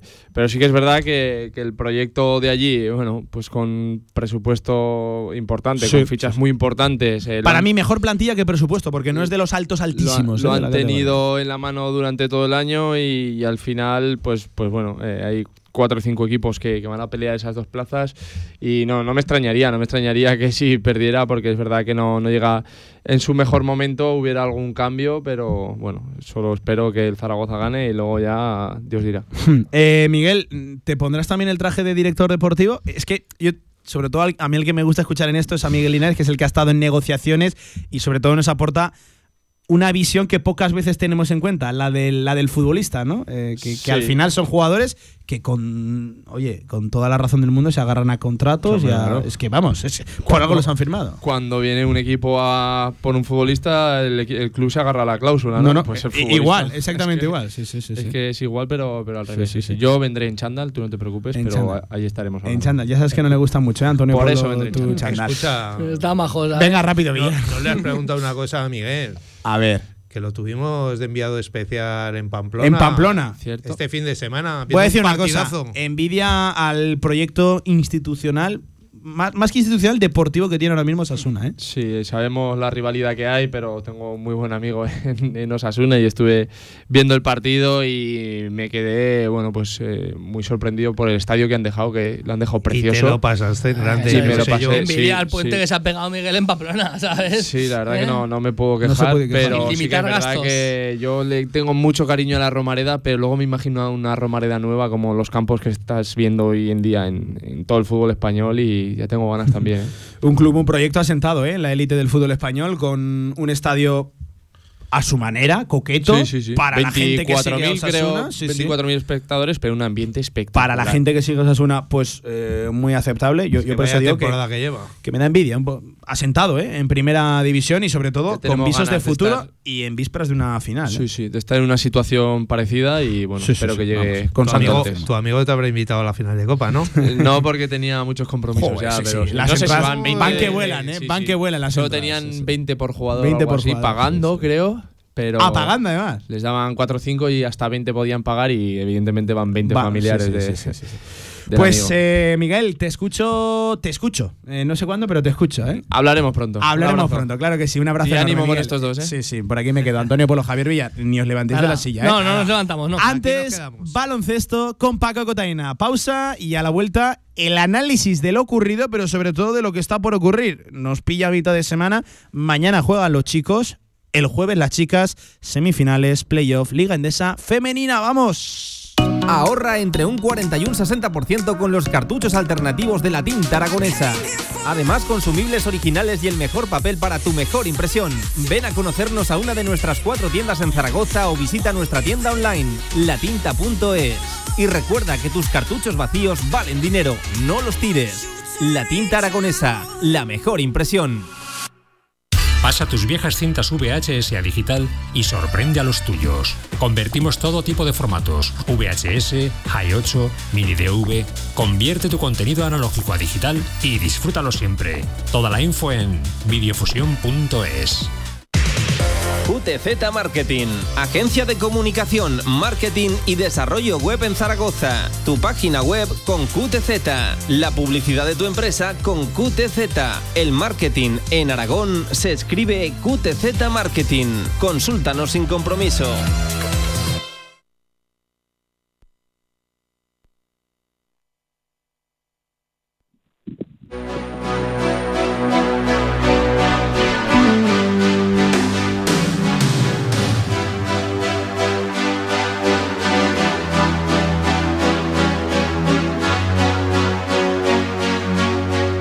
La actualidad del básquet Zaragoza en directo marca.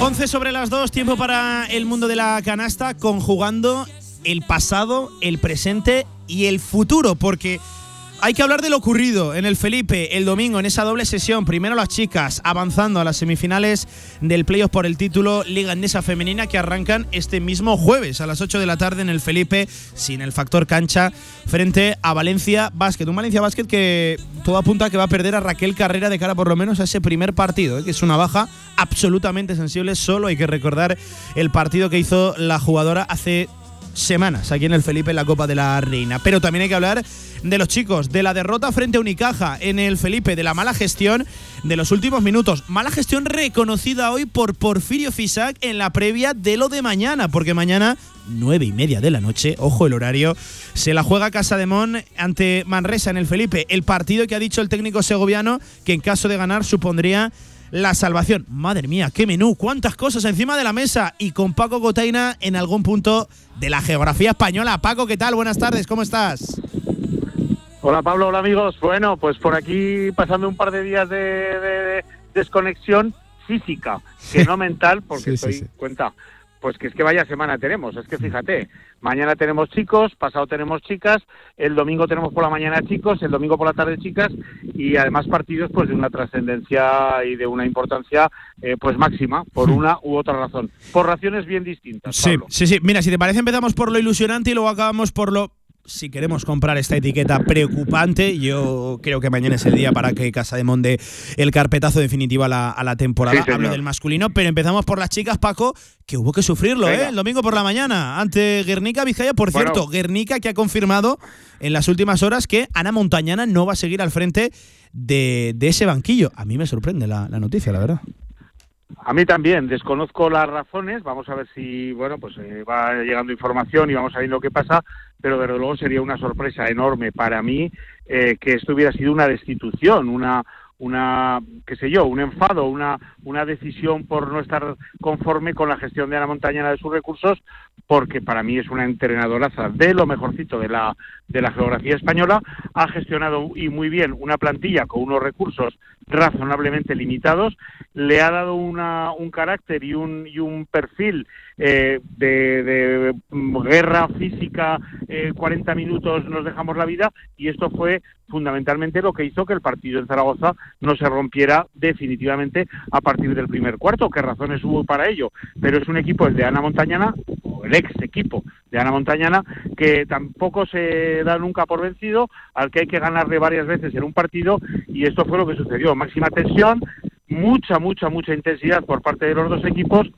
y para mí una jugadora eh, bueno, pues que no ha tenido un papel brillantísimo durante la campaña, no lo ha tenido malo, pero ha tenido una, un- está teniendo un rush final en la temporada tremendo, que es una jugadora pequeñita que se llama Carmen Grande, Pablo. Vaya partido. Providencial, eh, providencial, sí, sí. en- providencial, providencial, absolutamente providencial. Por cierto, sumando Eh, Casa de Mon, Paco, fue- muchos puntos desde la base. ¿eh? El otro día con una gran, excelsa primera parte de Mariona, apareció Carmen en la, en la segunda.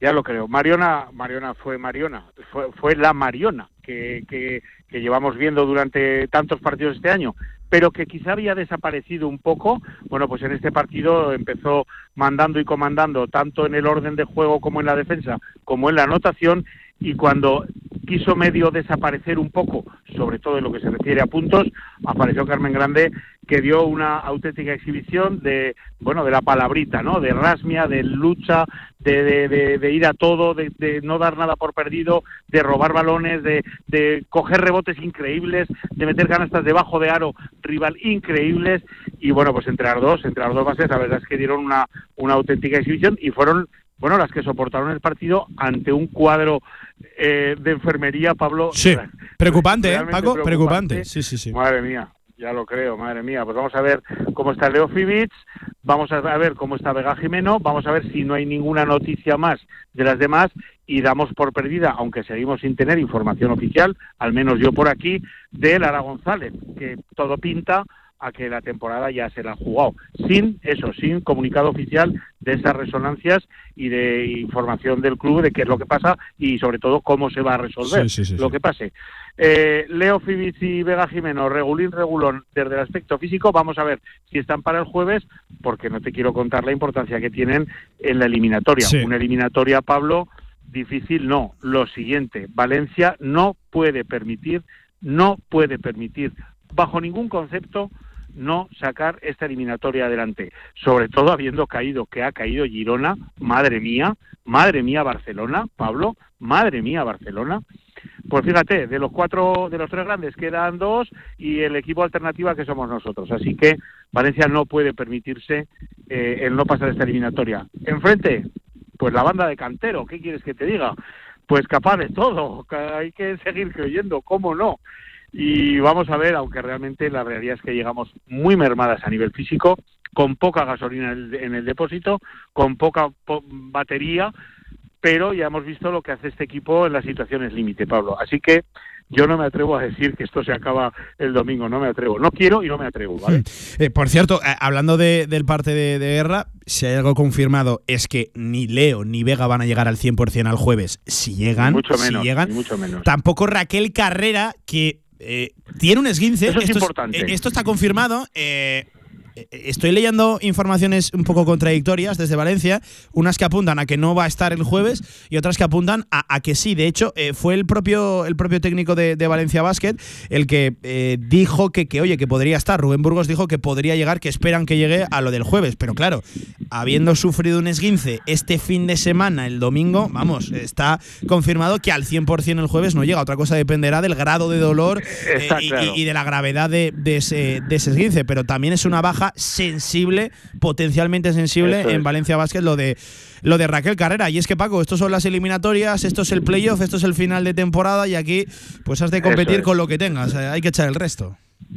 Eso es, si son equipos que vienen de jugar, bueno, pues en el caso de Casademón un partido más todavía, tres partidos en cuatro días en la Copa, luego doble jornada, que es lo que decía Cantero, bueno, luego situaciones de estas que Cantero acusó y, lo dijo muy claro y en voz muy alta, de los, las averías en el marcador a mis jugadoras, que ya llegan como llegan, están calientes para jugar, las paras cinco minutos o diez minutos y les haces un daño irreparable. Y hasta que vuelven a coger el tran-tran están en una situación de riesgo muscular, sobre todo, tremendo, ¿no?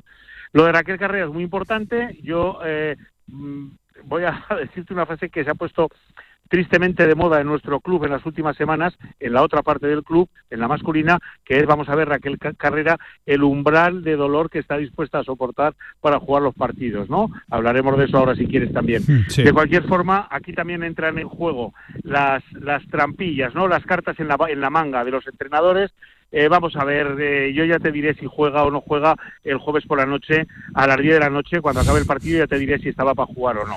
Porque aquí entra mucho, eh, no sé, la perrería, si me permite. Sí, no, y el, esconderla, el esconder las cartas, si están para X minutos, saber qué minutos son los propicios y adecuados para que esas jugadoras importantes, tanto en Casademón como en Valencia, puedan, puedan explotar. Es que al final te ten en cuenta que. sí, dime, dime, Paco.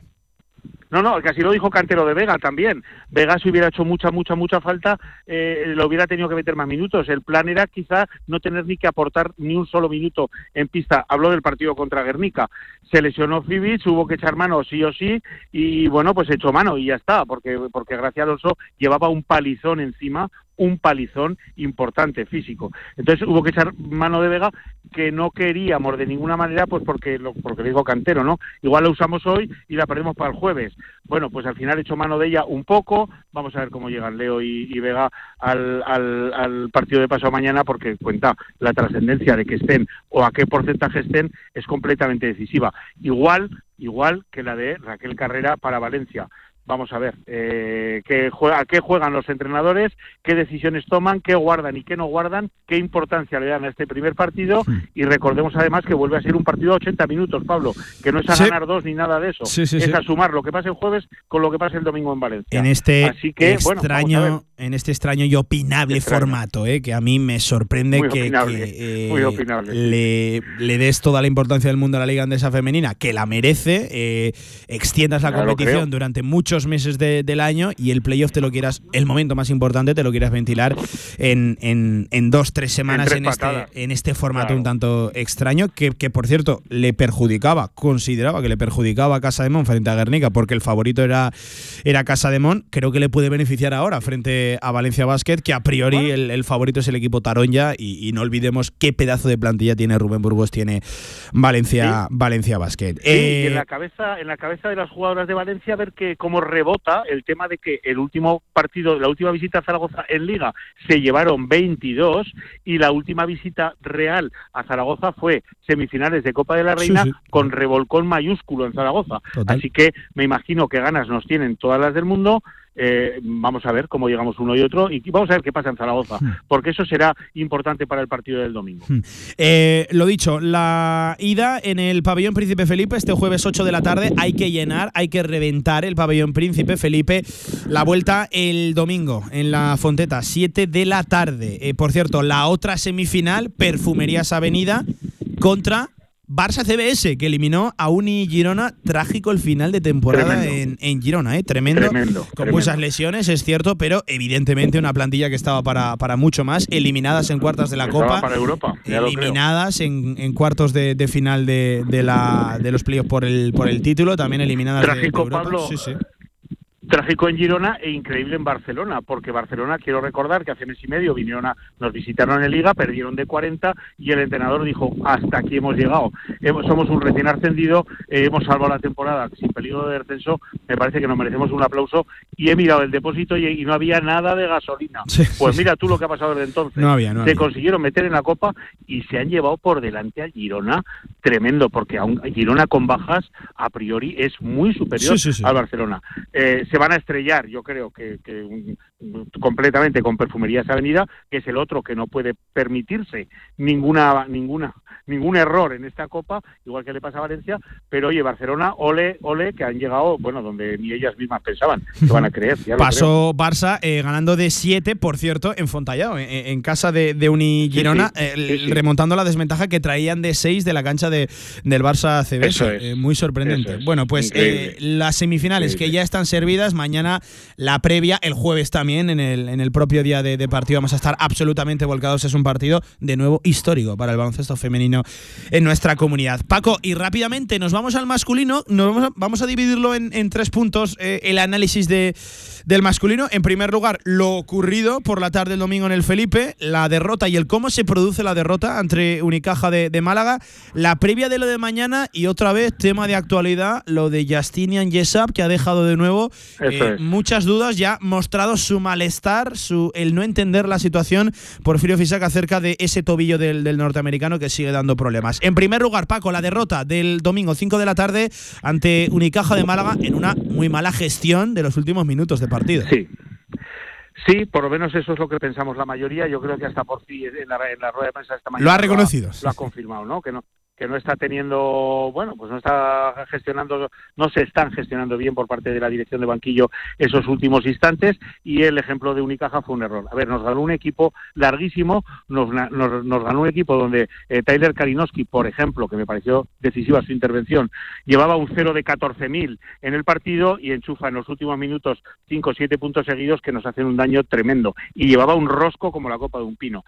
Bueno, nos ganó un equipo muy largo, con un potencial tremendo, con 12 títulos y eh, enfrente pues eh, nosotros con nuestras armas y con nuestro genio y con nuestras opciones. La verdad es que llegamos al final con posibilidades sí que nos pareció que se podía haber gestionado de una forma diferente ese tiempo muerto, que no se pide, que se pide muy tarde.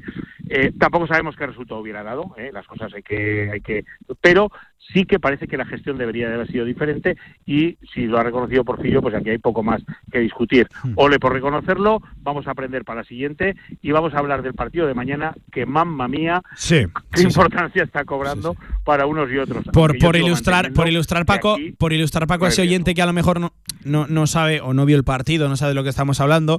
Eh, últimos segundos de partido, Porfirio Fisac. No, eh, no solo lo quiero acotar a la última jugada, pero especialmente llamativa es la, última, ¿no? Tiene Porfirio Fisac un tiempo muerto por gastar para idear una jugada y, poder llevar el partido pues a, la prórroga. Oye, o incluso, vete a saber, ¿no? O incluso ganarlo. Eh, deciden no emplear el tiempo muerto eh, saca de fondo de pista Casa de Mon en una jugada que acaba botándose el propio Boris Asimanich en, en el pie, en una jugada que desde luego no era el jugador que tenía que asumir la responsabilidad en ese momento y menos en una penetración a, canasta cuando él sobre todo brilla por, por, el, por, el, tiro, por el tiro exterior. Eh, fue sorprendente, ha reconocido por el Fisa que no está especialmente atinado esta temporada en los tramos finales de partido, prórrogas y, y, tal, cuando yo le recuerdo en su anterior etapa era un, bueno, se decía, ¿no? Que tenía flor Porfirio Fisac, sí, sí, que manejaba, se manejaba especialmente bien en ese, en ese contexto, en esas situaciones de partido. No está siendo el caso, pues lo ha reconocido. es lo que tiene esto es lo que tiene el baloncesto. Bueno, pues están saliendo malas cosas, a aprender como cuando nos salen mal a los demás y a rectificar y a, tratar de hacerlo mejor en la siguiente. Eh, la buena noticia, en mi opinión, fue el partido aceptable de Chris White. Me pareció que hizo un buen partido, un, momento bastante, bastante importante que sujetó al equipo tanto en dirección como en anotación y el muy buen partido de Howard San Ross, que fue pues clave para que llegáramos a esos minutos finales. Echamos de menos al tirador, Pablo, echamos de menos a un tirador, a un tirador, eh, a un tirador marca de la casa a un, a un Adam Wacinski, a un, a, un Justinian Jesup, ¿vale? Lo echamos de menos. Necesitamos, el equipo necesita un tirador limpio de afuera, lo están tratando, tratando de cubrir entre San Ross, entre Justa, mucho menos Simani, pero no tenemos ese tirador que garantiza pues unos buenos porcentajes. Así que, bueno, vamos a ver, el partido de mañana trae eh, mucha importancia. Mantengo que no corremos riesgo, mantengo que el calendario que les queda a unos y otros es terrorífico, sobre todo en mi opinión para Betis y Granada, y mantengo que Granada se va a segunda con un ya ya descendido Pablo. Ya ya no hay Sí. eh, ya es oficial.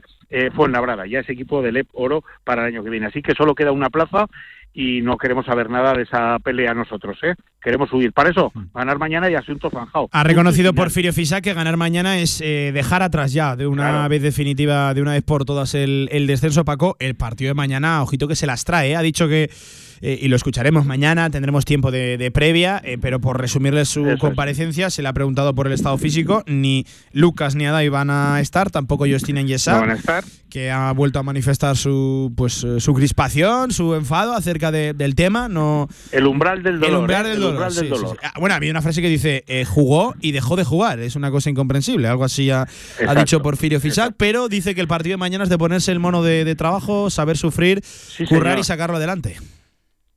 enfrente un entrenadorazo, un entrenadorazo, que es Pedro Martínez, un gestor magnífico de recursos, al que además económicamente el club ha apoyado en cuanto a los cambios que ha necesitado hacer. Ha hecho 14.000 cambios, no sé si va por 18, 19 jugadores o 20 este año, y al final ha compuesto una plantilla que está sacando partidos adelante. Y oye, que bueno, pues que sacó el partido ante Murcia este fin de semana, que está una victoria nuestra, que, eh, que ganarle sería ganarle abrir dos y la verás no me importa tanto Manresa, sí el resultado para nosotros, no me importa lo que haga Manresa en el resto de temporada, sí sumar un palote más nosotros de una vez por todas y ya olvidarnos de riesgos y de peligros y de historias, porque tendríamos tres partidos con, eh, con, con Betis y con, y con Granada, más el Averás, ¿vale? Y Granada todavía tiene que pasar eh, el trago de recibirnos eh, en la ciudad de la Alhambra. Bueno, Vamos a sacar el partido de mañana, es un partido que hay que trabajar, que hay que trabajar desde el set inicial. Yo le preguntaba a, a Porfi Pablo si el partido de Unicaja, hacerlo, repetirlo el miércoles sería suficiente. Yo creo que sí. Eh, fue un partido eh, de batalla, de no irnos nunca, de estar encima y la grada, pues mañana, si decimos que a las chicas hay que apoyarlas el jueves, mañana ni te cuento. Va, va tenemos dos días, marea roja, de tener que estar en el pabellón, sí o sí. Las chicas porque igual ya nos despedimos y les damos el, el, el- el banderazo de final de temporada de ole y ole. Y a los chicos porque igual nos despedimos del peligro y del riesgo. Y lo que tenemos que hacer es apoyar, que para eso estamos, para apoyar cuando, no- cuando es necesario. Hmm. Y estos dos días es muy necesario. Absolutamente fundamental, ¿eh? fundamental sacar lo de, lo de mañana para que no se nos complique el tramo final de temporada. Eh, lo, lo- lo que, lo que hablábamos, ¿eh, Paco? Hay un eh, Manresa-Granada, ¿no? En la penúltima, ¿no? Es, Sí, sí. bueno, ese partido apunta Sí, a, ser absolutamente trascendental en la parte baja de la. No, eh, perdona, perdona, no, no, es no, no, es mucho más grave. Es Betis Granada. Eso, eh, perdón, penúltima Betis jornada Granada. de Betis Liga Granada, eso es, sí, sí, es- sí, eso es. Eh, Los que para, aparentemente son los dos equipos que hoy en día se están jugando la plaza de descenso que queda por ocupar. Así que el 13 de mayo hay un Betis Granada que si yo fuera Granada tendría un palo cruzado en la, en la garganta porque Betis en Sevilla eh, no va, vamos, quiero decir, no va a dejarse ir ese partido. Para mí Granada tiene un horror de calendario. Eh, Granada recibe a Tenerife, Pablo, visita Obradoiro, recibe a Casa de Mon, Madre visita a Betis y recibe a Juventud. En el caso de Tenerife y Juventud, que son los el primero y el último partido, se están jugando la ubicación en el playoff. Es importantísimo para esos dos equipos. Y eh, nos tienen que recibir a nosotros y tienen que enfrentarse a Betis, que se jugarán la vida con ellos. Así que el calendario me parece de horror. Mm. No, ¿eh? de horror. tremendo, tremendo, tremendo. Bueno, eh, mm, que cada palo aguante su vela, ¿no? Nosotros ganamos mañana y nos mm, tomamos una cerveza a la salud de esta temporada. que Te vas a estaría 11, sí, sí. te vas a 11, un Me voy a 11-18 exacto, con, no, no, con, con varios básquet a cinco verás. por- sí. con- con cinco partidos por jugarse y digo los calendarios de los equipos rivales en el caso de Betis también y en el de Granada porque Betis escucha te lo digo muy rápido que sé que vamos muy mal de tiempo Betis recibe a Barcelona y a Bilbao sí. visita a Gerona recibe a Granada y termina en campo del Real Madrid donde vuelvo a decir tanto Barcelona como Real Madrid como antes hemos dicho Tenerife como Valencia eh, se están jugando la ubicación en el en el eh, en la tabla para ser cabezas de serie o para tener un cruce más mejor no y ventajas de campo y tal. Así que mm, tienen mm, calendarios que dan escalofríos. Vamos a ganar mañana Pablo y Sí, vamos a dejar este tema ya que ya mm, yo me canso de hablar de peligros, coño. Ya vale. Eh, Ya mañana pasado, mañana la, la previa del Casa de Mont desde las nueve y media de la noche. eh, vaya horario también, Sí. entre, entre semana. Contra Manresa, el femenino el jueves, 8 de la tarde, semifinales. ¿eh? Recuerden, eh, doble partido, tanto miércoles como jueves, baloncesto intersemanal en nuestra ciudad, en Pablo, escenarios muy diferentes. Semifinales, semifinales de liga histórico, ¿eh? Semifinales ya es histórico también, o sea que es que Sí, sí, eh, sí. vamos a ver, ¿eh? Vamos a poner las cosas en valor. ¿eh? Paco, un fuerte abrazo, ¿eh? te escucho mañana en el especial de, de baloncesto desde el Meli de- del Tubo. Cuídate que para ti es la vida, ¿eh, Bribón? Otro para ti. Un abrazo, un abrazo muy fuerte, amigos. 2 y 32 de la tarde. Lo dicho, desde las 9 y media lo contaremos, como siempre, como todos también, en el marcador de, Radio Marca. eh, y el jueves, en, el día de partido, le haremos también la previa al femenino. Mañana escuchamos a Porfirio. El jueves a Carlos Cantero habla el coach eh, mañana por la tarde a las 6. Mañana, última sesión de entrenamiento de cara a lo de Valencia Basket, pendiente de estado físico, ya saben, de eh, Leo Fievich, de Vega Jimeno, también de Lara González, de la cual todavía no hay parte médico y en el rival de Raquel Carrera, ¿eh? en Valencia Basket, que es una jugadora absolutamente trascendental. 33 por encima de las dos, directo marca a la vuelta, fútbol regional. En Trofeos Rivers seguimos trabajando para ti. Trofeos, placas, medallas y distinciones. Ven a visitarnos Avenida San José 7 con cita previa en el 976-410-602 o teclea trofeosrivers.com. Trofeos Rivers, premiando a los mejores desde 1976. ¿Estás buscando un lugar donde alojarte durante el curso 2023-2024? En el Colegio Mayor Universitario Virgen del Carmen dispondrás de todas las comodidades para que sigas formándote y encuentres una segunda familia. Gimnasio, comedor, biblioteca, cafetería, piscina y habitaciones individuales donde poder disfrutar de un espacio para el descanso y el estudio en Zaragoza. Solicita ya tu plaza en su web cmuvirgendelcarmen.es o llamando al 976-438-999. Colegio Mayor Universitario Virgen del Carmen. Más de 50 años de historia acogiendo estudiantes como tú. El Campus Fireplay llega a su duodécima edición, 12 años formando futbolistas.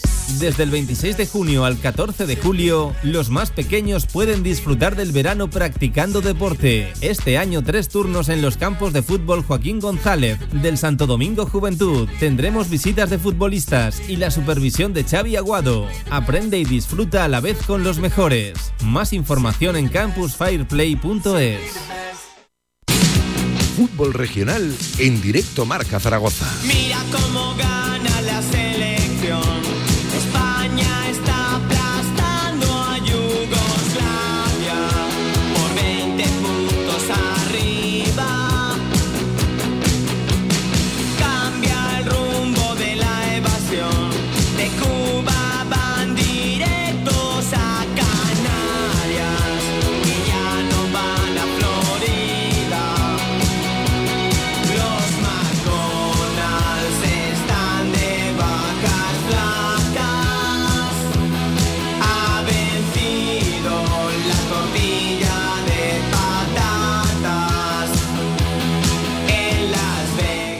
y 35 de la tarde, tiempo para hablar de fútbol regional con un nuevo equipo de segunda federación. Ya lo sabían, lo contábamos. Se la jugaban entre Barbastro y Huesca B, pues salió vencedor el Barbastro, que es nuevo equipo de segunda federación, tras vencer en el municipal de Barbastro por 2 a 1 a la Sociedad Deportiva Huesca B. El equipo de José T. Tomás que asciende 17 años después, casi 20, a la segunda división B de nuestro fútbol. Lo tuvieron que sufrir, se pusieron 2 a 0. eh, le dio tiempo al Pichichi de la categoría a hacer su particular gol en los últimos minutos de partido y apretó el Huesca B para empatarlo. Ya sabían que le valía el empate al, al Huesca B. Bueno, pues eh, ya saben, con la condición de finalidad de- del Robres, no asciende el Robres, de hecho desciende directamente. Eh, y, y- bueno, se va a quedar para la posteridad ese campeonato del Robres, pero sin efecto, no tiene ascenso. Y sí, el segundo clasificado, que ya lo saben, es el Barbastro, con 53 puntos, 51 el Huesca B. Hay que hablar de la recta final de temporada del Barbastro. Son seis victorias y un empate seis victorias y un empate en los últimos siete partidos. Sin perder, ojo, sin perder desde la jornada número 23, desde el 26 de febrero en ese Almudévar 1, Barbastro 0. Absolutamente histórico lo del Barbastro. Enhorabuena para todo el club, para toda la localidad. Javier Villar, buenas tardes. ¿Qué tal? ¿Cómo estás? Muy buenas tardes De nuevo. otra vez. ¿Qué tal? Eh, oye, histórico lo del Barbastro, ¿eh? No, lo acabas de decir. La segunda Y- vuelta ha sido Espectacular, eh, espectacular. O sea, que nadie podía esperar a mitad de liga, a mitad, ¿eh? ya no digo al principio, a mitad de liga, que el Barbastro podía ser el equipo que ascendiera.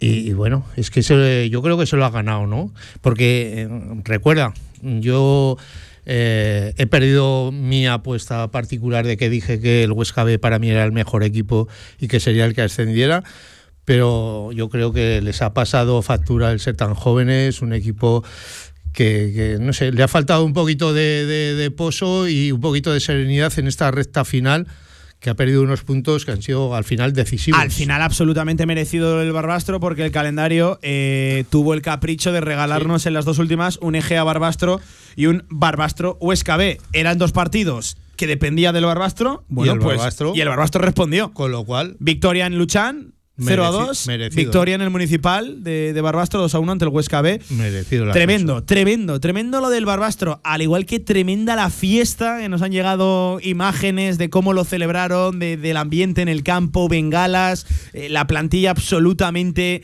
eh, vamos, loca sobre el césped. Y un Josete, un Josete Tomás, el mister, que ha obrado el milagro. ¿Qué mérito tiene lo del Barbastro? Vaya recta final de temporada cuando absolutamente nadie lo- los, esperaba, los esperaban ahí.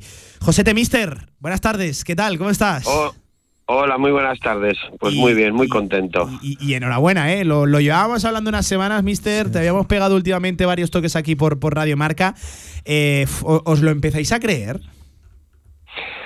Sí, van pasando los, las horas y lo vas asimilando, pero es que ha sido todo muy rápido, porque bueno, mm, como bien has dicho, desde las últimas semanas que íbamos consiguiendo victorias, que los rivales se iban dejando puntos por el camino, pues bueno, hemos ido viendo esa posibilidad que al principio nuestro objetivo era eh, disputar el playoff y luego pues hemos ido teniendo cerca la posibilidad de ascender directamente y bueno, pues prácticamente ya desde que llegamos a las dos últimas jornadas donde dependíamos de nosotros, sí que teníamos que ganar en Egea y luego al Huesca, eh, pues dos, dos citas muy complicadas, pero que no nos ha dado tiempo ni de ni de pensar en la situación. Entonces, bueno, hemos ido trabajando, hemos ido saltando obstáculos y bueno, pues cuando el árbitro dio el pitido final, pues fue una locura. Y ahora pues estamos asimilando todo este proceso porque, como ya te digo, ha sido tan rápido y, y tan intenso que,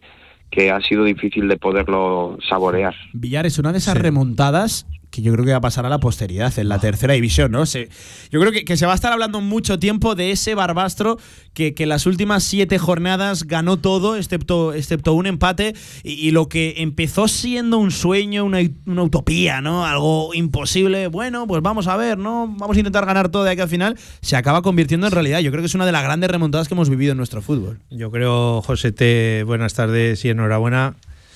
Que no sé, eh, yo creo que te lo hemos preguntado en estas últimas ocasiones que hemos hablado contigo.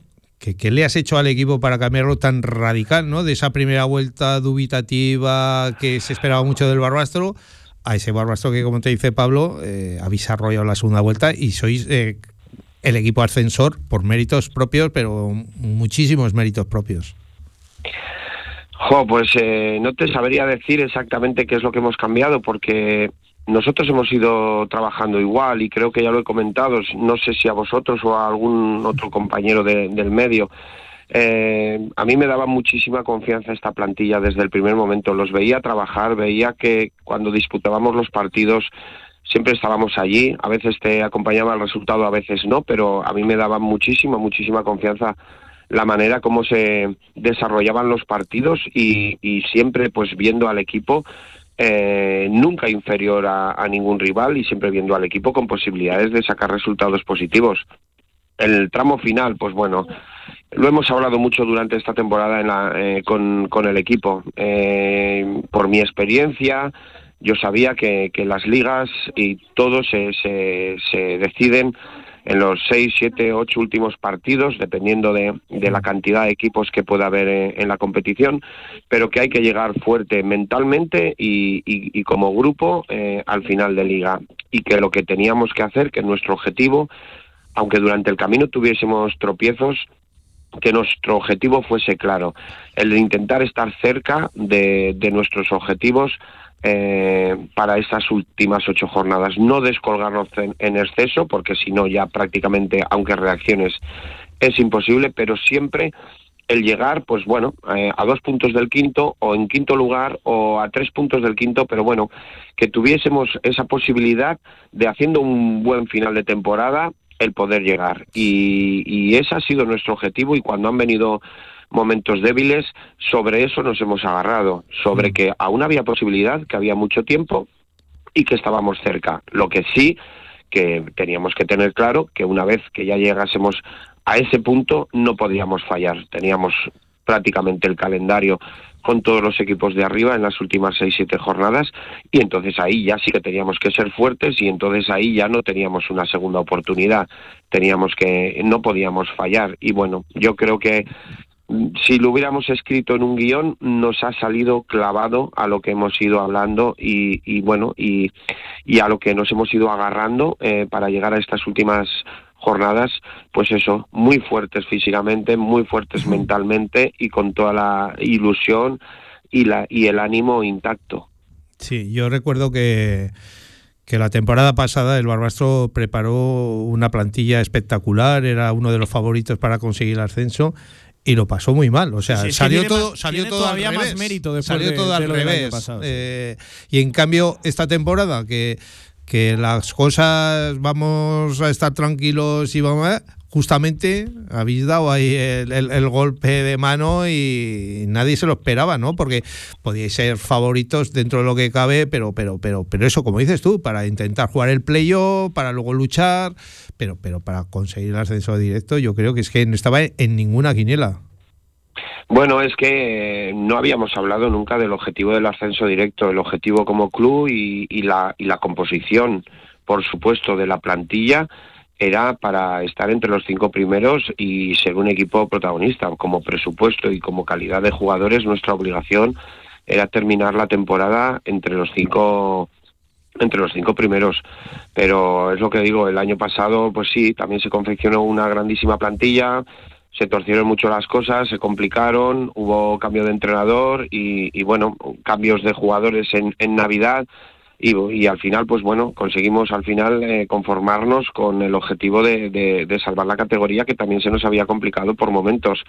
Este año, pues en los peores momentos o en los momentos que podía haber dudas, mm, yo ahora es fácil a lo mejor decirlo, pero yo siempre he confiado en la plantilla y de hecho, pues en Navidad hubo una reunión con, el- con, la directiva y me preguntaron qué hace falta eh, para el equipo, hay que cambiar jugadores, qué necesitamos para dar un golpe más e intentar estar eh, aptos para, para, para, para llegar a, lo que todos queremos.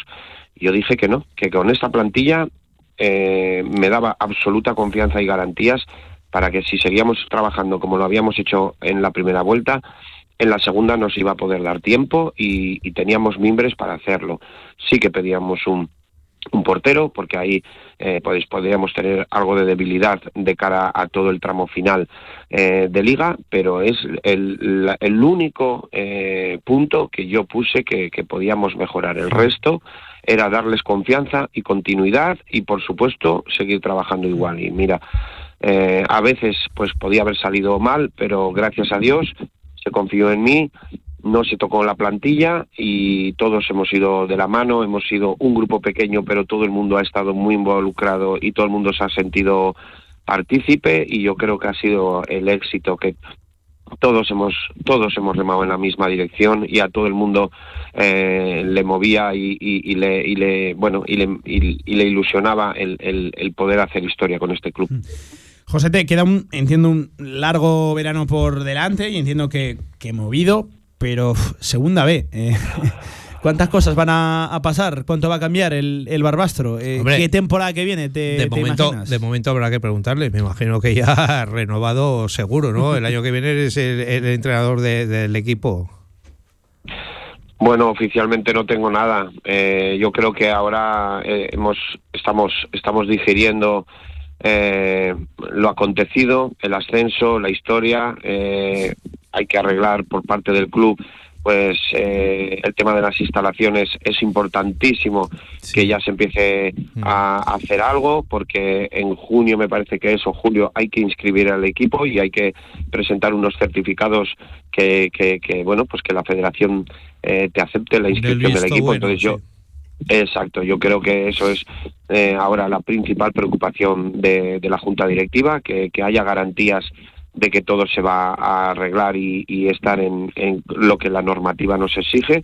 A partir de allí, eh, yo estoy encantadísimo en este club, eh, tengo un grupo alrededor maravilloso de trabajo, una plantilla que yo creo que, bueno, pues que, mm, tiene aún mucho recorrido, que ha sido bastante retocada este año y han venido muchos jugadores nuevos, pero yo creo que hay una plantilla de, de mucha calidad con recorrido y muy aprovechable. Y bueno, ya te digo, yo tendría muchísima ilusión en, en continuar. Mm, Supongo que en las próximas semanas el club pues tomará una decisión, nos reuniremos y, y, bueno, y me dirán cuál es su decisión y, y para adelante. Pero también hará falta, después de este ascenso, hará también falta mucho dinerito para, para la plantilla del año que viene y sobre todo también para el entrenador, que se lo merece, ¿no?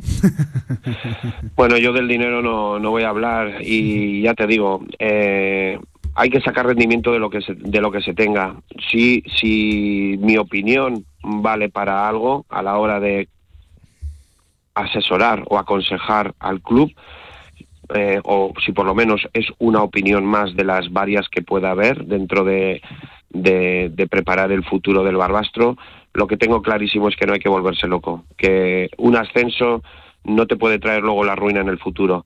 Y aquí en la plantilla, como ya te he dicho, hay jugadores muy, muy válidos, muy válidos para, para la segunda red.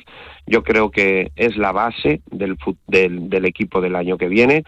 Y luego, por supuestísimo, que habrá que eh, mejorar eh, el- la cantidad de jugadores y luego pues, a nivel es reforzar el equipo y a nivel también pues de experiencia para para la categoría. Pero se tiene para mí se tiene que, que agarrar todo sobre la base porque hay un equipo ya hecho un equipo que ya está jugando prácticamente de memoria y lo que y lo que entre tiene que ser para que nos sume y nos ayude. Y sin hacer ningún tipo de locura económica. O sea, lo que hay que hacer es confeccionar un buen grupo humano, confeccionar un buen grupo de calidad y luego trabajar, trabajar como, como se ha hecho hasta ahora, eh, con ilusión y con ganas y eso te puede compensar eh, pues incluso muchas eh, cosas que puedes conseguir con, con, con dinero y seguro que eso no te hipotecará para el futuro. Oye, Echa el Josete, fierrillar. eh, por mi parte, lo último de todo, eh, ¿cómo ves el resto? ¿Cómo ves ese, ese playoff? Eh, ¿Quién auguras tú que va a ser el, el, el futurible? Huesca B, Almudévar, ¿Eh? A ver, Egea, Tamarite. ¿Cómo lo ves? Pues lo veo igualadísimo como ha sido toda la liga. Ha sido igualadísimo. Eh, en los cruces que ha habido directos pues entre estos cuatro equipos, pues ha, ha habido resultados de todo tipo. Eh, las dinámicas ahora, pues a nivel psicológico, eh, pues eh, tanto el Huesca como el Egea pues tienen que tener un refortalecimiento eh, a nivel de, de afrontar eh, fuertes mentalmente el playoff, que seguro que lo harán. Y sin embargo, pues bueno, el Almudévar cuenta con esa euforia de, de entrar en la última jornada o penúltima jornada, eh, pues eh, un gran premio, un hito histórico para, para ellos eh, y, y eso te hace volar. Entonces va a estar muy igualado. Hay equipos Josete, de mucho potencial y- hay mo- equipos que van muy ilusionados, sí. Mójate, yo me voy a mojar. Yo creo que debería o tiene que ser el Egea el que gane ese playoff. ¿Tú qué piensas? Bueno, eh, si ves por presupuesto y todo, no, pero yo he visto muchas veces que el sexto se ha llevado el premio y ha subido a primera división. El que entra último en playoff eh, se lleva el premio. Tanto en segunda A como en segundas B vienen con inercia, vienen con fuerza. o sea, estás diciendo que el y- Almudévar, ¿eh? pues yo, eh, si tuviera que ir un poco de, de adivino, te diría que cui- cuidado con el Almudévar, que viene fuerte y la ilusión en estos momentos de la temporada donde ya se llega justo de fuerzas, etcétera, y ya viene el calor y los partidos y las semanas se hacen largas, esta ilusión eh, compensa muchísimo esfuerzo y el Almudévar eh, yo es uno de los equipos que no descartaría que pueda hacer que pueda hacer algo increíble. Pues eh, aquí queda apuntado, Mister, que queríamos pegarte un toque para darte la, la enhorabuena. Ahora sí, momento de, de descansar y de seguir disfrutando. Que uf, la, la gesta que, que habéis logrado es de, de las, de las guapas, eh, de las tremendas, de las que queda Toda- para la, todavía la debe- posteridad. Todavía deben seguir de fiesta. Sí, por ahí, sí, ¿eh? Alguno, alguno yo sé que hizo tarde, ¿eh? José, te- alguno yo sé que. Sí, seguro, Sí, seguro, sí. pero esto seguro es que no tienen hijos. Nada. claro que sí. José Te Mister, fuerte abrazo. Gracias por atendernos y enhorabuena, ¿eh? Repito.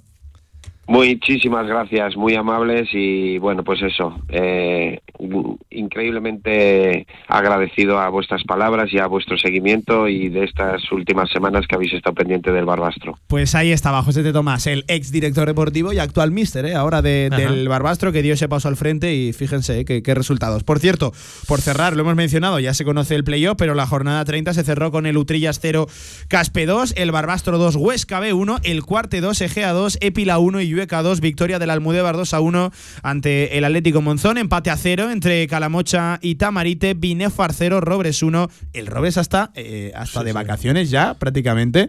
Eh, tremendo, tremendo lo, de, lo del Robres en un campo complicadísimo, como es el del Binefar.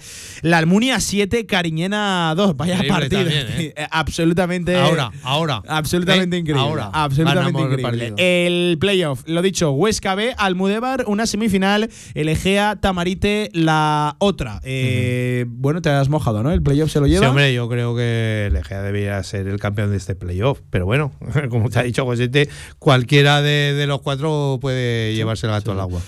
Pues eh, JV, que em, me voy a quedar por aquí con Antonio Polo en esta versión express tanto de Hierro 2 como de fútbol regional. Simplemente comentarles que durante la semana hablaremos del eh, más que cercano posible ascenso del Club Deportivo Teruel. Todavía no es matemático, todavía no es oficial, pero se trajeron un Se puntazo de la isla y durante muchos minutos era equipo de, de primera federación. Tiene hasta tres oportunidades. ¿eh? El equipo de Víctor Bravo, dependiendo de, de sí mismo para llevárselo, se lo llevan, ¿no, Villar? Seguro, ¿No? hombre, Hay, hay cero dudas al, no al hay- respecto. No hay duda. Eh, analizaremos también, por ejemplo, la importante victoria del Brea en el Municipal de Tarazona por 0 a 1. Respira el equipo de, de Dani Martínez, el empate a 1 del, Escucha, del sí, lo me- del Deportivo Aragón, cuidado, lo del Deportivo Aragón. Sin que me escuche nadie, lo del Brea me parece fenomenal, porque el Tarazona va a jugar el playoff seguro, no va a ser campeón, va a jugar el playoff seguro, y el Brea sí le damos tres puntitos para que se salve. O sea, me parece sin que te escuche de nadie. maravilla, sin que me escuche nadie. Sin que te escuche nadie. Un abrazo enorme, JV, cuídate. Un abrazo. Ahora, Hierro 2, con Antonio Polo. Tenemos unos minutitos también, los rascamos para hablar de golf. Hierro 2, vamos.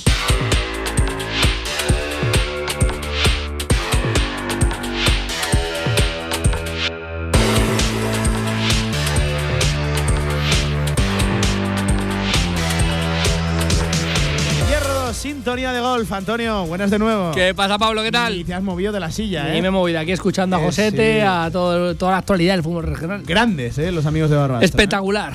Sí, señor. ¿Y qué me traes tú en Hierro 2? Pues mira, yo te traigo. De superar, ¿eh? Hablo de pasta, yo siempre hablo de pasta. Yo aquí en fútbol regional estamos con, con presupuestos bajos, yo hablo de presupuestos altos. Porque te voy a poner un poquito en. Bueno, vamos a hablar primero de chicas, ¿vale? Porque este fin de semana, este fin de semana se va a jugar eh, uno de los torneos que tiene mayor presupuesto del circuito mundial. Y esto viene un poco también a, desarrollar un poquito la labor de las, del, del golf femenino, como en todos los deportes. Va a haber 3 millones de dólares en premios. Es, un, es el, el mayor fuera de los medios, el mayor de los premios fuera de los medios que existe. Va a estar Carlota Ciganda, la sobrina del Cuco. ya sobrina sabes del Cuco. Cómo te gusta a ti, ¿eh? Cómo te gusta el Cuco y cómo te gusta Carlota.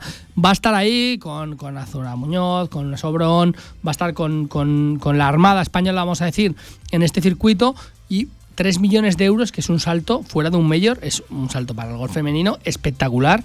Ya digo que, que- que nunca se había visto en un circuito regular que, que las, que las chicas ganaran, tuvieran la oportunidad de ganar esta, estas cantidades.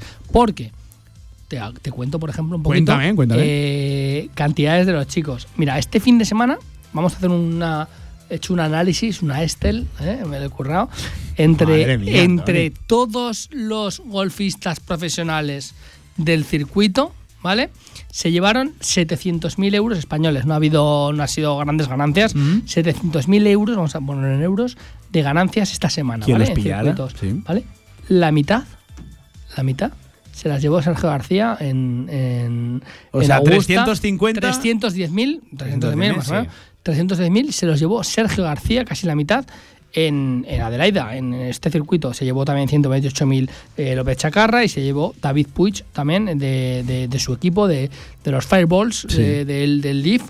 Se llevaron casi la mitad. O sea, te quiero decir que, que hay un salto tan cualitativo entre, entre el, femenino, por supuesto, pero luego también entre, entre circuitos. Porque, por ejemplo, para que te hagas una idea, yo que sé, eh, Jorge Campillo en, en el European Tour se llevó 36.000 euros. A eso, para que todo el mundo vea que el golf es un deporte elitista, que gana mucho dinero, 36.000 euros. Tú descuéntale el Caddy. Descuéntale los viajes, el hotel, que como te he dicho siempre, como el tenis. Y Hacienda, lo- ¿no? lo- Entiendo lo- que traca atrás. También, también. Pero aparte, lo paga todo, lo paga todo el, el golfista. O sea, de esos 36.000 euros que ha ganado esta, esta- que se quedó un top 10, ¿eh? se quedó el, el noveno, por ejemplo. ¿eh? Rafa Cabrera se, se llevó 18.000 y se quedó, en el, se quedó en el puesto 23 de esos 18.000 que tienes que pagar, descontar a todo el mundo. eh, hay palabras, eh, hablaremos más tendidamente de esto, eh, de muchos medios de comunicación, de gente que, que está criticando últimamente al golf. 18.000 euros de un golfista en un circuito profesional, eh, descuéntale Hacienda, que dices tú, descuéntale el Caddy, descuéntale los viajes, los hoteles, todo, ojo, que no se le queda en, en tanta pasta. Pero bueno, vamos a ver un poquito cómo está evolucionando el mundo del golf, porque eh, pasos que ha hecho el Leaf por este deporte. Yo sabes que soy defensor del Leaf, Pablo. Eh, ha hecho, lo que ha hecho ha sido valorar mucho más eh, todo y, subir un poquito. Yo comparo el Leaf con Tiger Woods. Desde la era Tiger subieron todos los emolumentos, subieron todo, todas las dotaciones, subió todo, todo, todo, toda la repercusión del golf. Las empresas aportaban muchísimo más y bueno, al final los golfistas ganaban, bueno, 10 veces no, 30 veces más. A, partir del Leaf, otra vez está subiendo muchísimo todo este caché. Y, por ejemplo, el PGA Tour, que es el competidor del Leaf, es el que está ahora mismo intentando hacer el golf más global. ¿Qué ha hecho el Leaf? Hacer eh, el, deporte del golf, llevarlo. Han estado en Australia, van a estar en Brasil, van a estar en Japón, van a estar en todos lados. El PGA Tour, el problema que tenía es que estaba siempre en Estados Unidos. Ahora mismo está el PGA Tour, que esto para mí me parece un punto de inflexión tremendo, eh, intentando comprar un circuito, el Zurich Classic, en Europa, para que sea del PGA Tour propiamente dicho del PGA Tour. Y eh, para mí es un punto de inflexión donde el golf va a subir otra categoría y poco a poco va a ser sí, un sí. deporte más global donde, eh, bueno, ya digo que no, que no va a ser un, un deporte como, como, como lo que Y la última, John Ram va a presentar, no sabemos fecha, pero la chaqueta verde en eh, el estadio de San Mamés prontito. Apuntado queda. Un abrazo, Antonio. Las 3 de la tarde. Siguen con Radio Marca. Adiós.